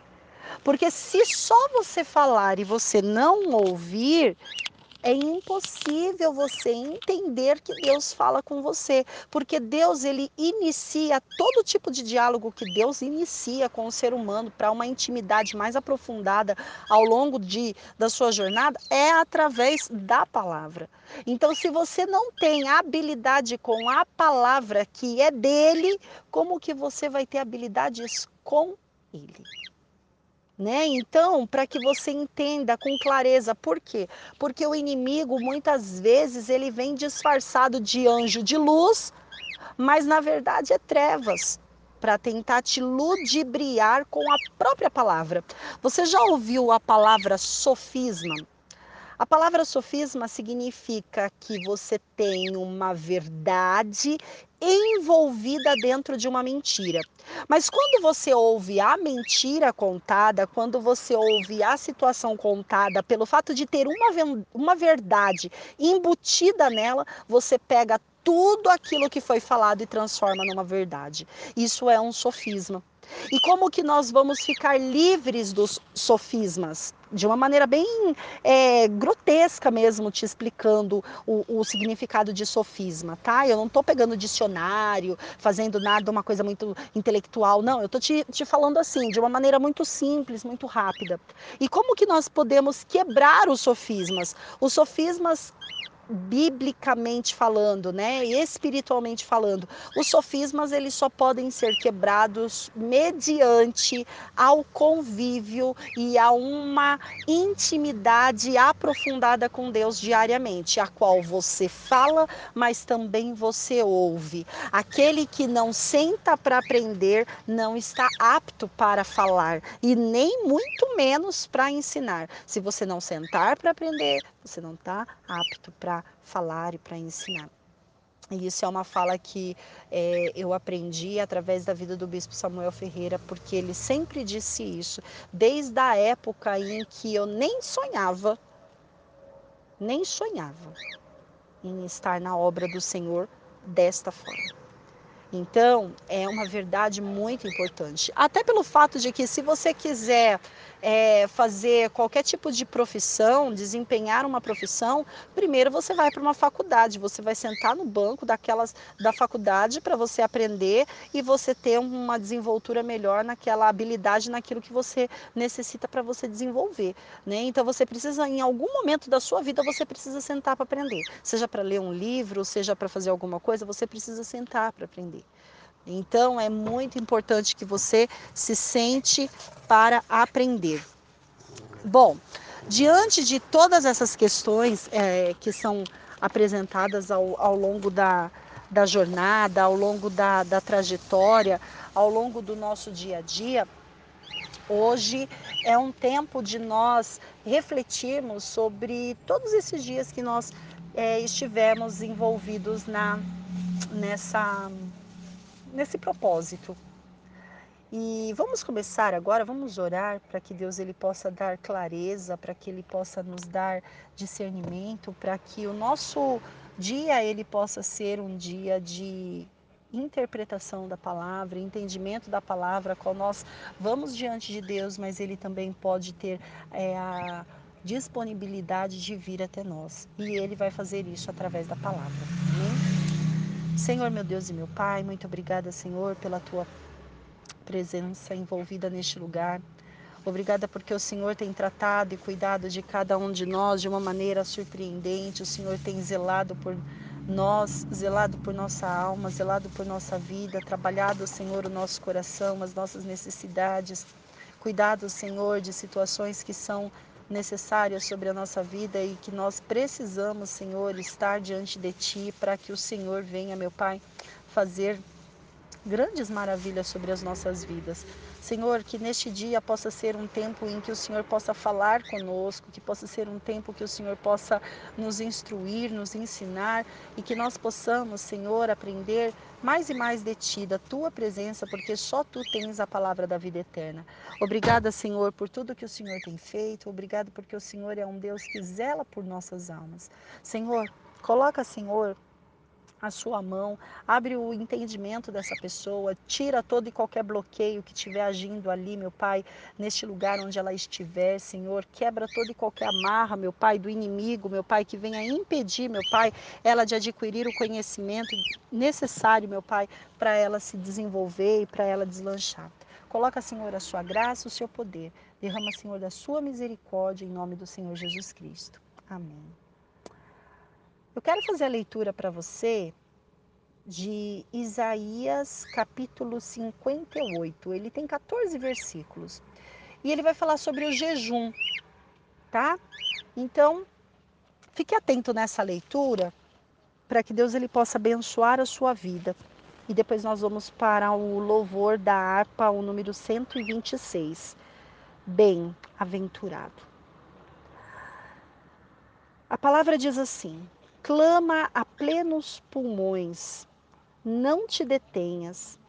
Erga a voz como a trombeta e anuncia ao meu povo a sua transgressão, e à casa de Jacó os seus pecados. Mesmo neste estado, ainda me procuram dia a dia, têm prazer em saber os meus caminhos. como povo que pratica a justiça e não deixa o direito do seu Deus. Perguntam-me pelos direitos da justiça. Tem prazer em se chegar a Deus dizendo: Por que jejuamos nós e tu não te atentas para isso? Por que afligimos a nossa alma e tu não te levas em conta? Em que no dia que, em que jejuais, cuidais dos vossos próprios interesses. Vou repetir.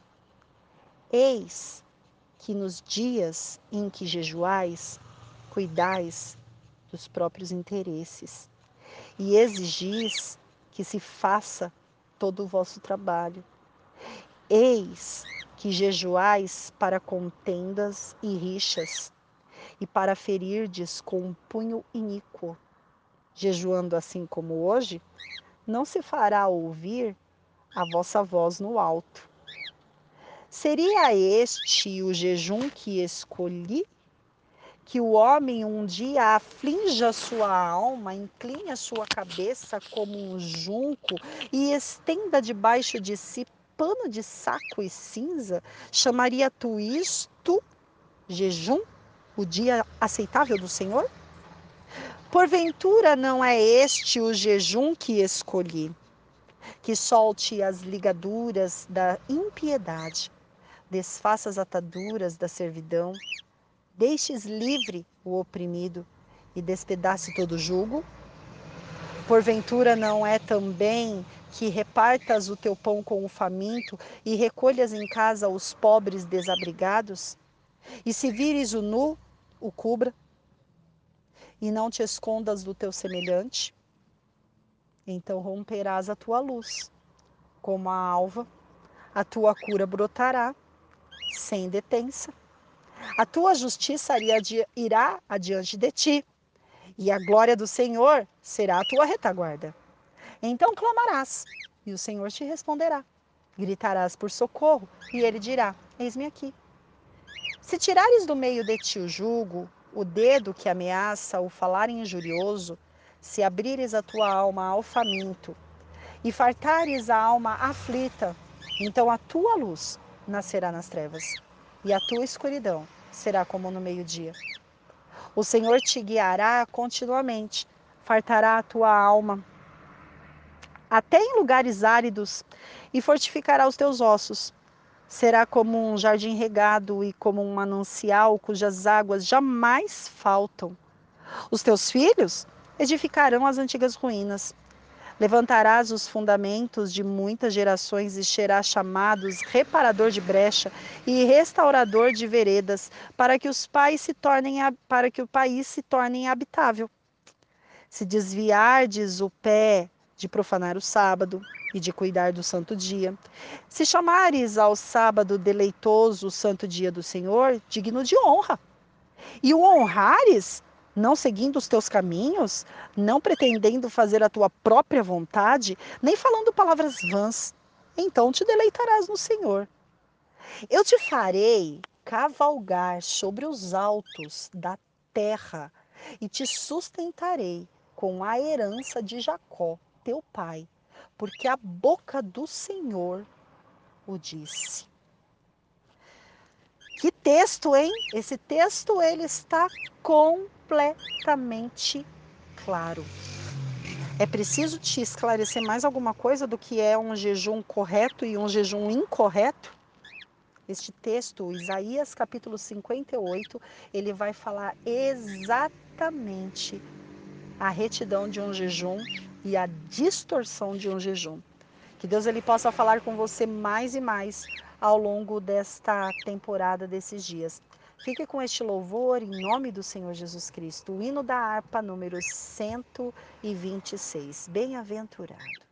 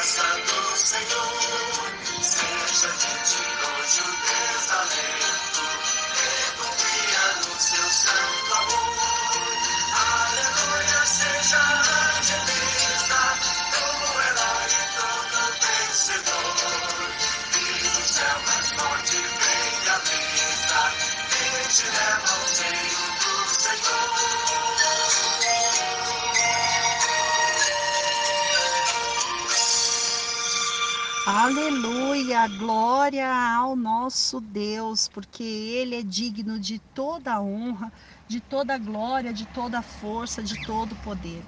Vamos orar para que a palavra que vai ser ministrada agora em Abacuque capítulo 3, ela possa ser uma palavra que vá falar ao seu coração, uma palavra que vá de encontro com a sua necessidade, de encontro com a minha necessidade, porque eu também preciso ser alimentada pelo nosso Deus. Eu também preciso desse alimento diário que o nosso Deus ele tem para oferecer e eu creio que a transformação interna ela só acontece mediante ao estudo da palavra de Deus. E hoje nós vamos falar sobre a oração do profeta Abacuque. Se vocês se lembrarem, o primeiro capítulo ele vai falar de uma problemática muito gigantesca, né? E, e que está acontecendo ali, que Deus ele, ele no fim ele não responde para Abacuque. Mas no capítulo 2, Deus ele inicia com a resposta para Abacuque e uma resposta que nem todo mundo quer ouvir, né? Porque quando a gente pensa numa resposta em que a verdade ela é aplicada longe de qualquer tipo de sofisma, nós nos sentimos incomodados, porque toda verdade ela confronta com o nosso ego toda verdade ela confronta com a nossa situação, com a nossa realidade e é uma situação bem complicada. E agora, e também no capítulo 2, o Abacuque ele vai se posicionar diante daquela resposta que Deus ele, ele entrega para o povo e ele vai se posicionar chamando atenção para que as pessoas elas tenham, caiam, acordem para essa realidade e elas despertem para, um, para o arrependimento. E ali naquele nesse segundo dia nós pudemos fazer uma análise interna, porque tudo aquilo que nos bloqueia tampa a nossa visão. E nós precisamos ter visão clara. Mas para a visão ela ser cada vez mais clara, é preciso nós estarmos fundamentados na palavra. E hoje nós vamos falar sobre a oração do profeta Abacuque diante de toda aquela situação. E a oração que ele vai ministrar Vamos ficar atentas aos detalhes, atentos aos detalhes, porque o nosso Deus ele vai falar, porque além de ser uma oração que Abacuque está fazendo, hoje nós estamos fazendo com, em formato de aprendizagem e de, de leitura da palavra. Então nós vamos aprender duas coisas importantes aqui. Primeiro, a ouvir Segundo, a entender que uma oração, quando ela é ministrada e ela possui resposta, ela se transforma em ferramenta para você ensinar. E nós vamos ver situações de mudanças que Deus ele faz através da oração. né? Seja de uma forma é, rápida, seja de uma forma aos nossos olhos mais demorada, mais tardia, mas sempre precisas. Tá certo? Vamos orar. Santo Espírito de Deus, tu és conosco. Que este espaço seja somente para ti agora. Porque o Senhor é o único que consegue nos orientar a como falar, a como ensinar, a como ministrar. E o Senhor, Espírito Santo, é o único que é capaz de dar clareza de entendimento para nós prosseguirmos a nossa caminhada de vida espiritual íntima com Deus, com o nosso Pai. Espírito Santo, tome posse desse momento, tenha esse momento para a tua direção, fale conosco, nos instrua e nos ensine, porque nós precisamos de Ti, precisamos ouvir a Tua voz, precisamos ouvir a Tua presença. Fala conosco, em nome de Jesus. Amém. Abacuque capítulo 3 vai dizer assim: Oração do profeta Abacuque sobre a forma de canto. Tenho ouvido, ó Senhor, as tuas declarações e me sinto alarmado. Aviva a tua obra, ó Senhor. No decorrer dos anos e no discurso dos anos, fazem-a conhecida na tua ira, lembra-te da tua misericórdia. Deus vem de Tema, e do Monte Parã vem o Santo. A sua glória cobre os céus e a terra se enche do seu louvor. O seu esplendor é como luz, raios brilham das tuas mãos. E ali está velado o seu poder, adiante dele vai a peste e a pestilência segue os seus passos. Ele para e faz tremer a terra, olha e sacode as nações. Esmigalham-se os montes primitivos, os outreiros eternos se abatem, os caminhos do Senhor são eternos. Vejo as tendas de Cusa em aflição, os acampamentos da terra de Midian tremem. Acaso é contra os rios, Senhor, que estás irado? E como os ribeiros a tua ira ou contra o mar o teu furor, já que andas montado nos teus cavalos, nos teus carros de vitória? Tiras o descoberto e o teu arco e farta esta a tua aljava de flechas. Tu fendes a terra com rios, os montes te veem e te contorcem e se contorcem Passam torrentes de água às profundezas do mar, fazem ouvir a sua voz e levantam bem alto as suas mãos. O sol e a lua param nas suas moradas. Ao resplendor, à luz das tuas flechas sibilantes, ao fulgor do relâmpago da tua lança. Na tua indignação, marchas pela terra. Na tua ira, calças, calcas aos pés as nações. Tu sais para salvamento do teu povo, para salvar o teu ungido. Feres o telhado da casa do perverso e lhe descobre de todo o fundamento. Traspassas a cabeça dos guerreiros, do inimigo, com as suas próprias lanças, os quais, como tempestade, alvoçam, avançam, desculpa, avançam para me destruir. Regozijam-se como se estivessem para devorar o, po o pobre às ocultas. Marchas com os teus cavalos pelo mar, pela massa de grandes águas.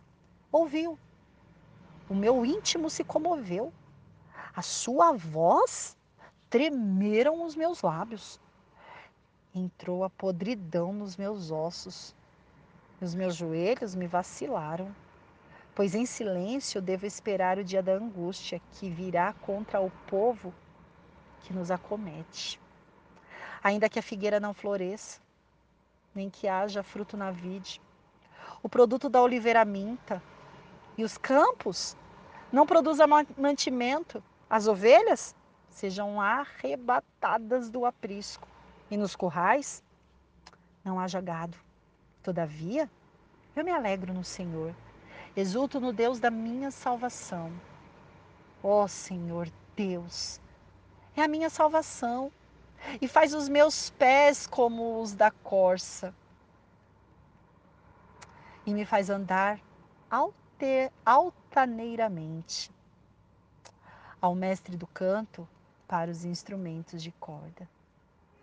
Que louvor, que louvor misturado com tristeza, angústia, pedido de socorro, mas exaltação.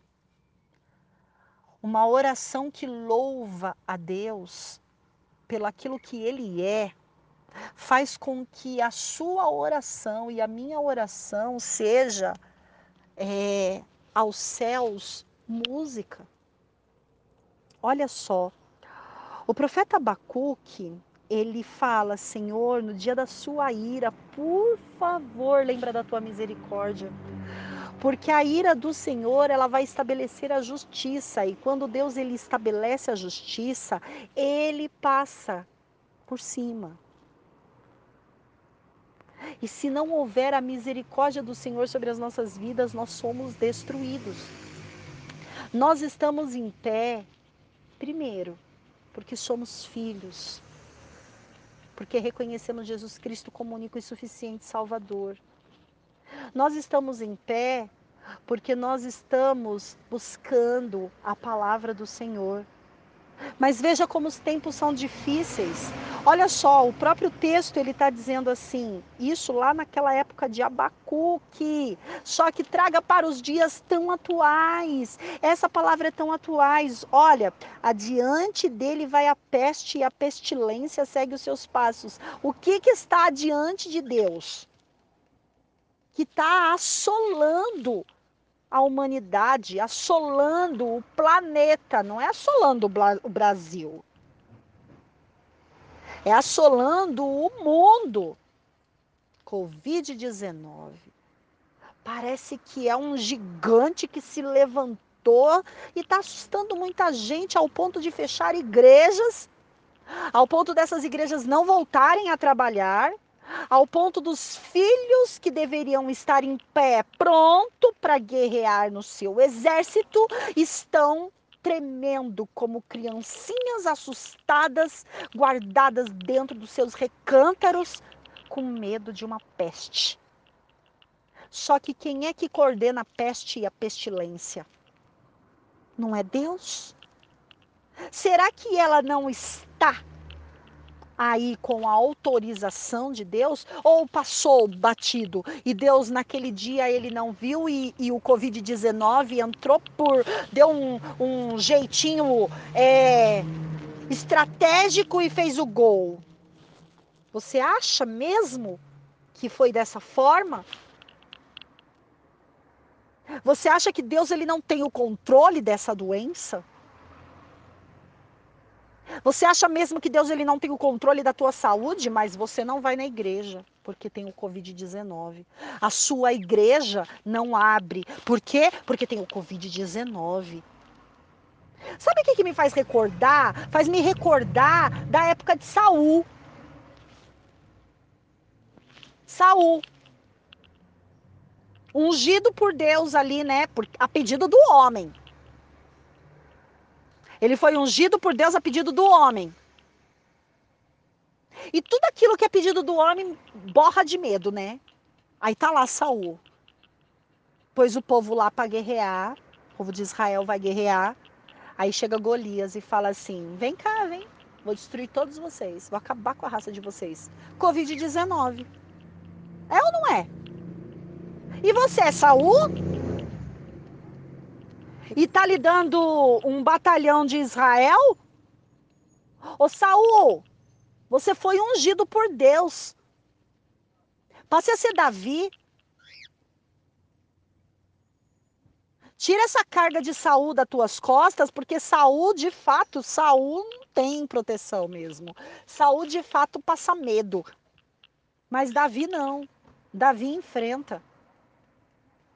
Davi pega aquele batalhão e faz, olha, o povo trabalhar, pega aqueles miseráveis, sabe lá na caverna de Adulão, que ninguém queria dar nada, né? Só chegavam os, os lascados perto de Davi. Sabe quem foram os melhores? Os lascados. Sabe por quê? Porque os bem afeiçoados estavam com medo. Os lascados se deram bem e os poderosos ficaram com medinho. Quem é que controla a peste e a pestilência? Você sabe que eu vejo que o tempo todo nós estamos atiçando a ira de Deus. O tempo todo nós estamos cutucando Deus. O tempo todo. Ao invés de nós louvarmos a Deus, nós queremos as bênçãos dele. Ao invés de nós é, cantarmos louvor para exaltação, nós cantamos louvor para conquistação restituição. Olha, é muito bonito restituir, nós temos que ter restituição sim de muitas situações das nossas vidas. Mas escolha muito bem o que, que você quer que seja restituído na sua vida. Sabe por quê? Porque restituir é você pegar aquilo que era e trazer de volta. E muitas vezes Deus não quer restituir nada. Deus quer zerar mesmo e trazer tudo novo. E aí você fica olhando, Deus restitui. Agora, olha que lindo. Senhor, restitui o tempo que o inimigo roubou, que ele se aproveitou. Esse eu quero restituído. Sabe por quê? Porque ele tem que ser colocado diante do inimigo e falado assim: você não tem poder para controlar o tempo e você não tem poder para controlar nenhuma situação. E agora você vai ver, porque restituição de tempo é restituição de Deus com a mão dele, com o jeito dele, de uma maneira que era antiga, mas que é transformada do jeito e com a expressão dele. Saiba orar a Deus. Porque muitas vezes você está orando e não está recebendo resposta pelo fato de estar orando errado. E olha só, muitas vezes você está orando certo, mas tem oração contrária, indo na contramão da sua oração. E as orações contrárias que vão na contramão da sua oração chega no céu e bagunça. É por isso que os irmãos eles precisam viver em concordância, em união. Eu muitas vezes eu falo para Everly, quando começa a falar muito de união, eu tenho vontade de ir no mercado comprar o saquinho, né, pacotinho do açúcar e distribuir, porque é mais fácil distribuir o saquinho do pacote do açúcar, fazendo propaganda para o açúcar União, né? Mas é mais fácil distribuir o pacote de açúcar União do que pensar num povo que vai ter essa unidade esse misturar. Everly costuma dizer assim, né? A união, ela é a batata.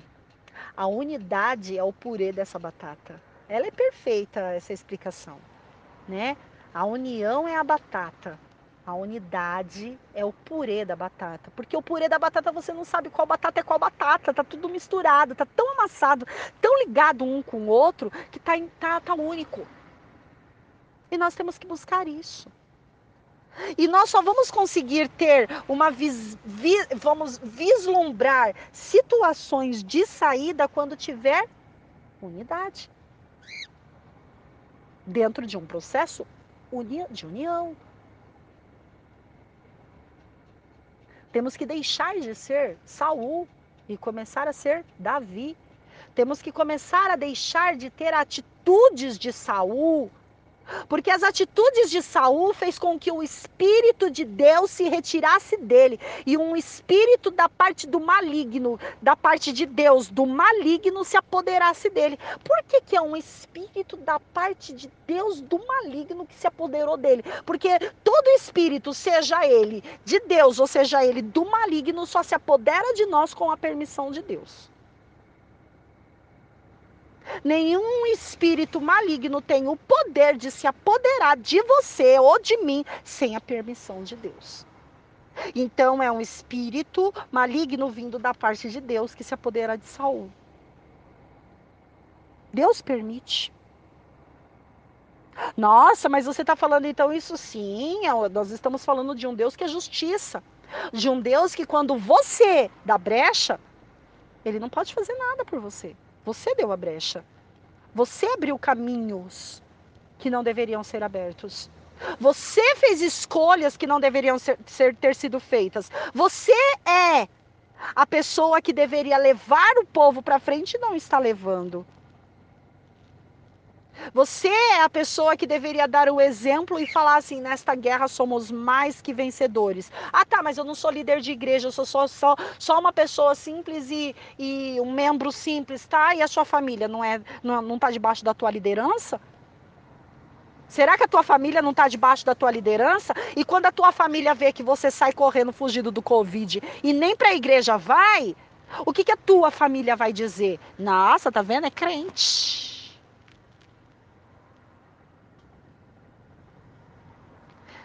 E aí a gente vê, né, situações lastimáveis de pestilência e de peste, que está todo mundo ali orando, se prontificando. E analiticamente falando, nós vemos as coisas se agravarem. E aí eu falo, conversando com a, com a nossa irmã, com os nossos irmãos aqui do a Iverli, a Denise, a Célia, em vários momentos que nós conversamos, é, mais especificamente com a Everly e com a Célia, esse assunto ele foi tratado sobre essa questão de Manaus, né? Essa, esse caos que foi gerado ali naquele estado. As, as cidades estão sendo assoladas de uma forma grandiosa, assoladas. Ah, e a, o ambiente está triste. E nós precisamos orar sim por este por este povo, porque é um povo que precisa da nossa oração, precisa da ajuda humanitária. Mas eu creio que a oração a ser feita neste exato momento é: Senhor, que seja feita exatamente a tua vontade. A tua vontade. Porque nós não sabemos o que está por trás. E o que Deus ele está consertando por causa desse caos. Abacuque capítulo 1, ele vai iniciar dizendo assim: Senhor, o Senhor está fazendo tudo isso para nos disciplinar. E Deus ele fala assim: é, povo soberbo, arrogante,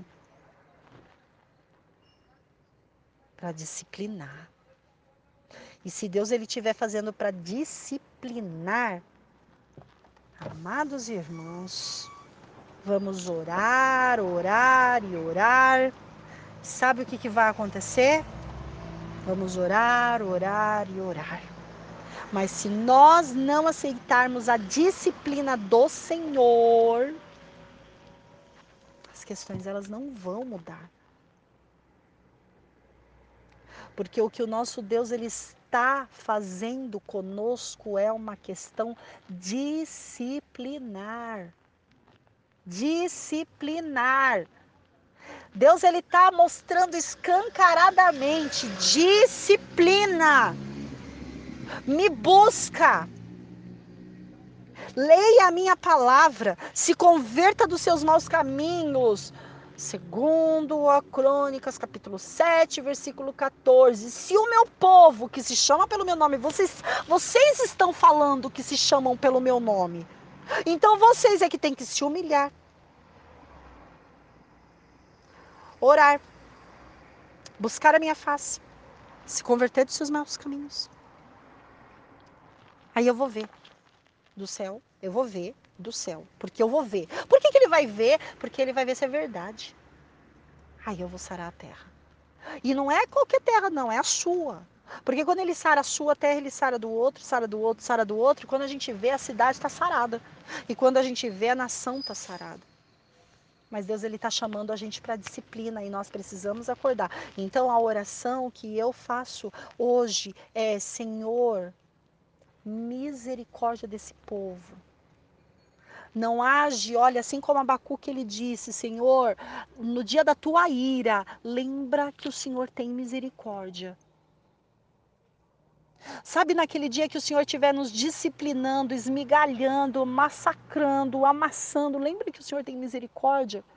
E trata conosco com a tua misericórdia, porque nós precisamos da tua misericórdia, Senhor. Nós precisamos, porque o Senhor tem flechas nas suas aljavas e prontas para serem lançadas. Então, por favor, lembra da tua misericórdia, assim como Manaus. Senhor, que seja feita a sua vontade. Lembra da tua misericórdia sobre a vida daquele povo, sobre a nossa vida. Nós precisamos ter mais ousadia. O Senhor ele está nos convidando para ser uma nação ousada. Não borra bota que se esconde na calça da, da, da calça de Saul, né? Os borra-botas que se escondem na calça de Saul. Deus está procurando Davi. Bora, gente! Bora trabalhar, bora. Vamos, vamos, vamos, vamos, vamos, vamos. Você pode ser esse Davi na sua casa, na sua empresa, na sua igreja. O meu povo sofre porque lhe falta conhecimento. Se as igrejas fecham, o conhecimento não chega. Nem todo mundo tem acesso à internet. Nem todo mundo tem acesso ao dispositivo. Nem todo mundo tem acesso aos cultos online. Meu povo sofre porque lhe falta conhecimento. E por faltar conhecimento, o povo sofre. E a responsabilidade é daquele que não transmitiu o conhecimento, mas estava responsável por transmitir. Deus ele está chamando para que haja mãos limpas em muita situação que está suja. Que esse jejum de hoje ele possa falar na sua palavra, na sua, no seu coração, para que a palavra ela passe a ser prioridade na sua vida, para que você possa adquirir o conhecimento que você necessita para avançar no seu dia a dia. Sem a palavra, você vai se enfraquecer. Você percebe? Antes você poderia estar até mais forte. Mas a jornada e as decepções do dia a dia vão fazendo com que você vai ficando cada vez mais fraco, cada vez mais esquecido, cada vez mais suscetível a ter brechas para que o inimigo entre. Fecha as brechas. E as brechas elas são fechadas de duas formas. A oração precisa subir, mas a palavra tem que descer. A oração precisa subir, mas a palavra tem que descer. Se você só sobe com a oração e não permite que a palavra desça, você buscou seus próprios interesses, como disse Isaías 58. Mas se você faz a sua oração subir, você faz a palavra descer, pode ter certeza que ainda que a figueira não floresça, que a vide não dê fruto, que não haja é, ali os animais no curral, pode ficar tranquilo que o nosso Deus, ele chega com esse socorro, ele chega com essa direção e ele chega com essa novidade sobre a sua vida. Ainda que a figueira não floresça, nem que haja fruto na vida, na vide, o produto da oliveira minta e os campos não produzam mantimento, as ovelhas sejam arrebatadas do aprisco e nos currais não haja gado. Todavia, eu me alegro no Senhor. Exulto Deus da minha salvação.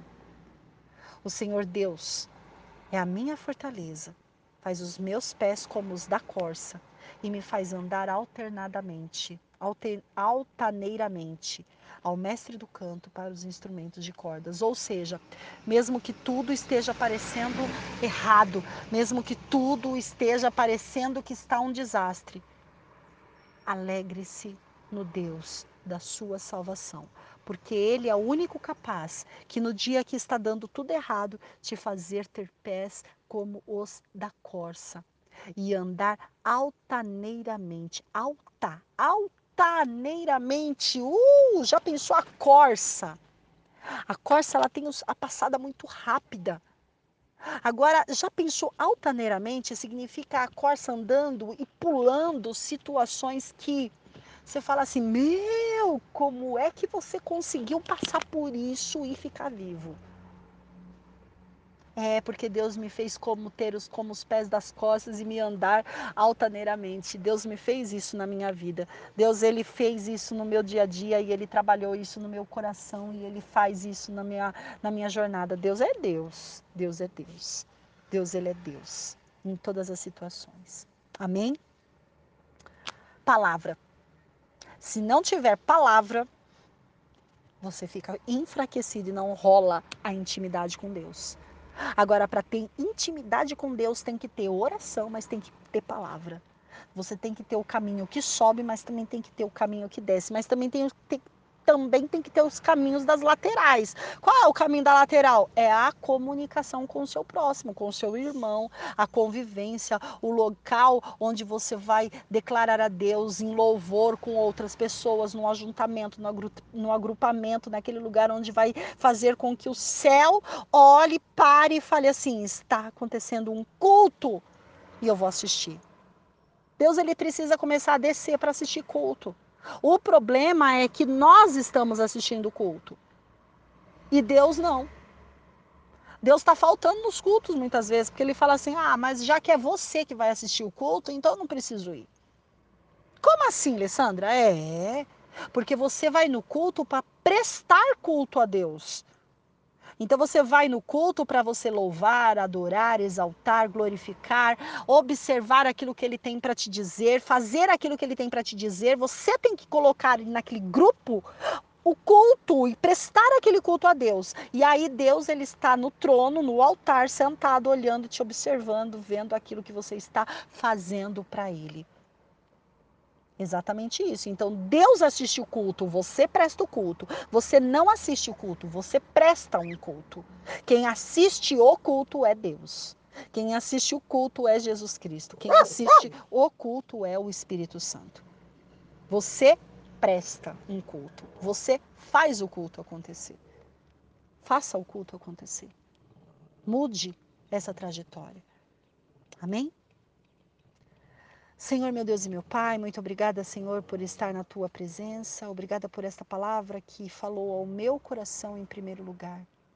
Que essa palavra possa falar, Senhor, com o teu povo, com cada um, meu Deus, que eles possam, Senhor, entender a tua palavra de uma maneira, meu Pai, clara, precisa. Fala com eles, assim como o Senhor tem falado comigo. Abra os olhos do entendimento deles, meu Pai e trabalha, Senhor, sobre a vida deles, colocando, Senhor, sabedoria, discernimento, direção e todo tipo de situação que eles precisam crescer e avançar na tua presença. Obrigada por tudo, Senhor. Em nome de Jesus Cristo. Amém? Estenda suas mãos. Que o grande amor de Deus, o Pai, a graça do Senhor e Salvador Jesus Cristo, a comunhão e as doces consolações do Espírito Santo de Deus esteja com você, Igreja de Cristo, conosco, que somos a Igreja de Cristo e conosco permaneça, e não só hoje, mas para todo sempre, em nome do Senhor Jesus Cristo, para a tua honra e para a tua glória. Amém.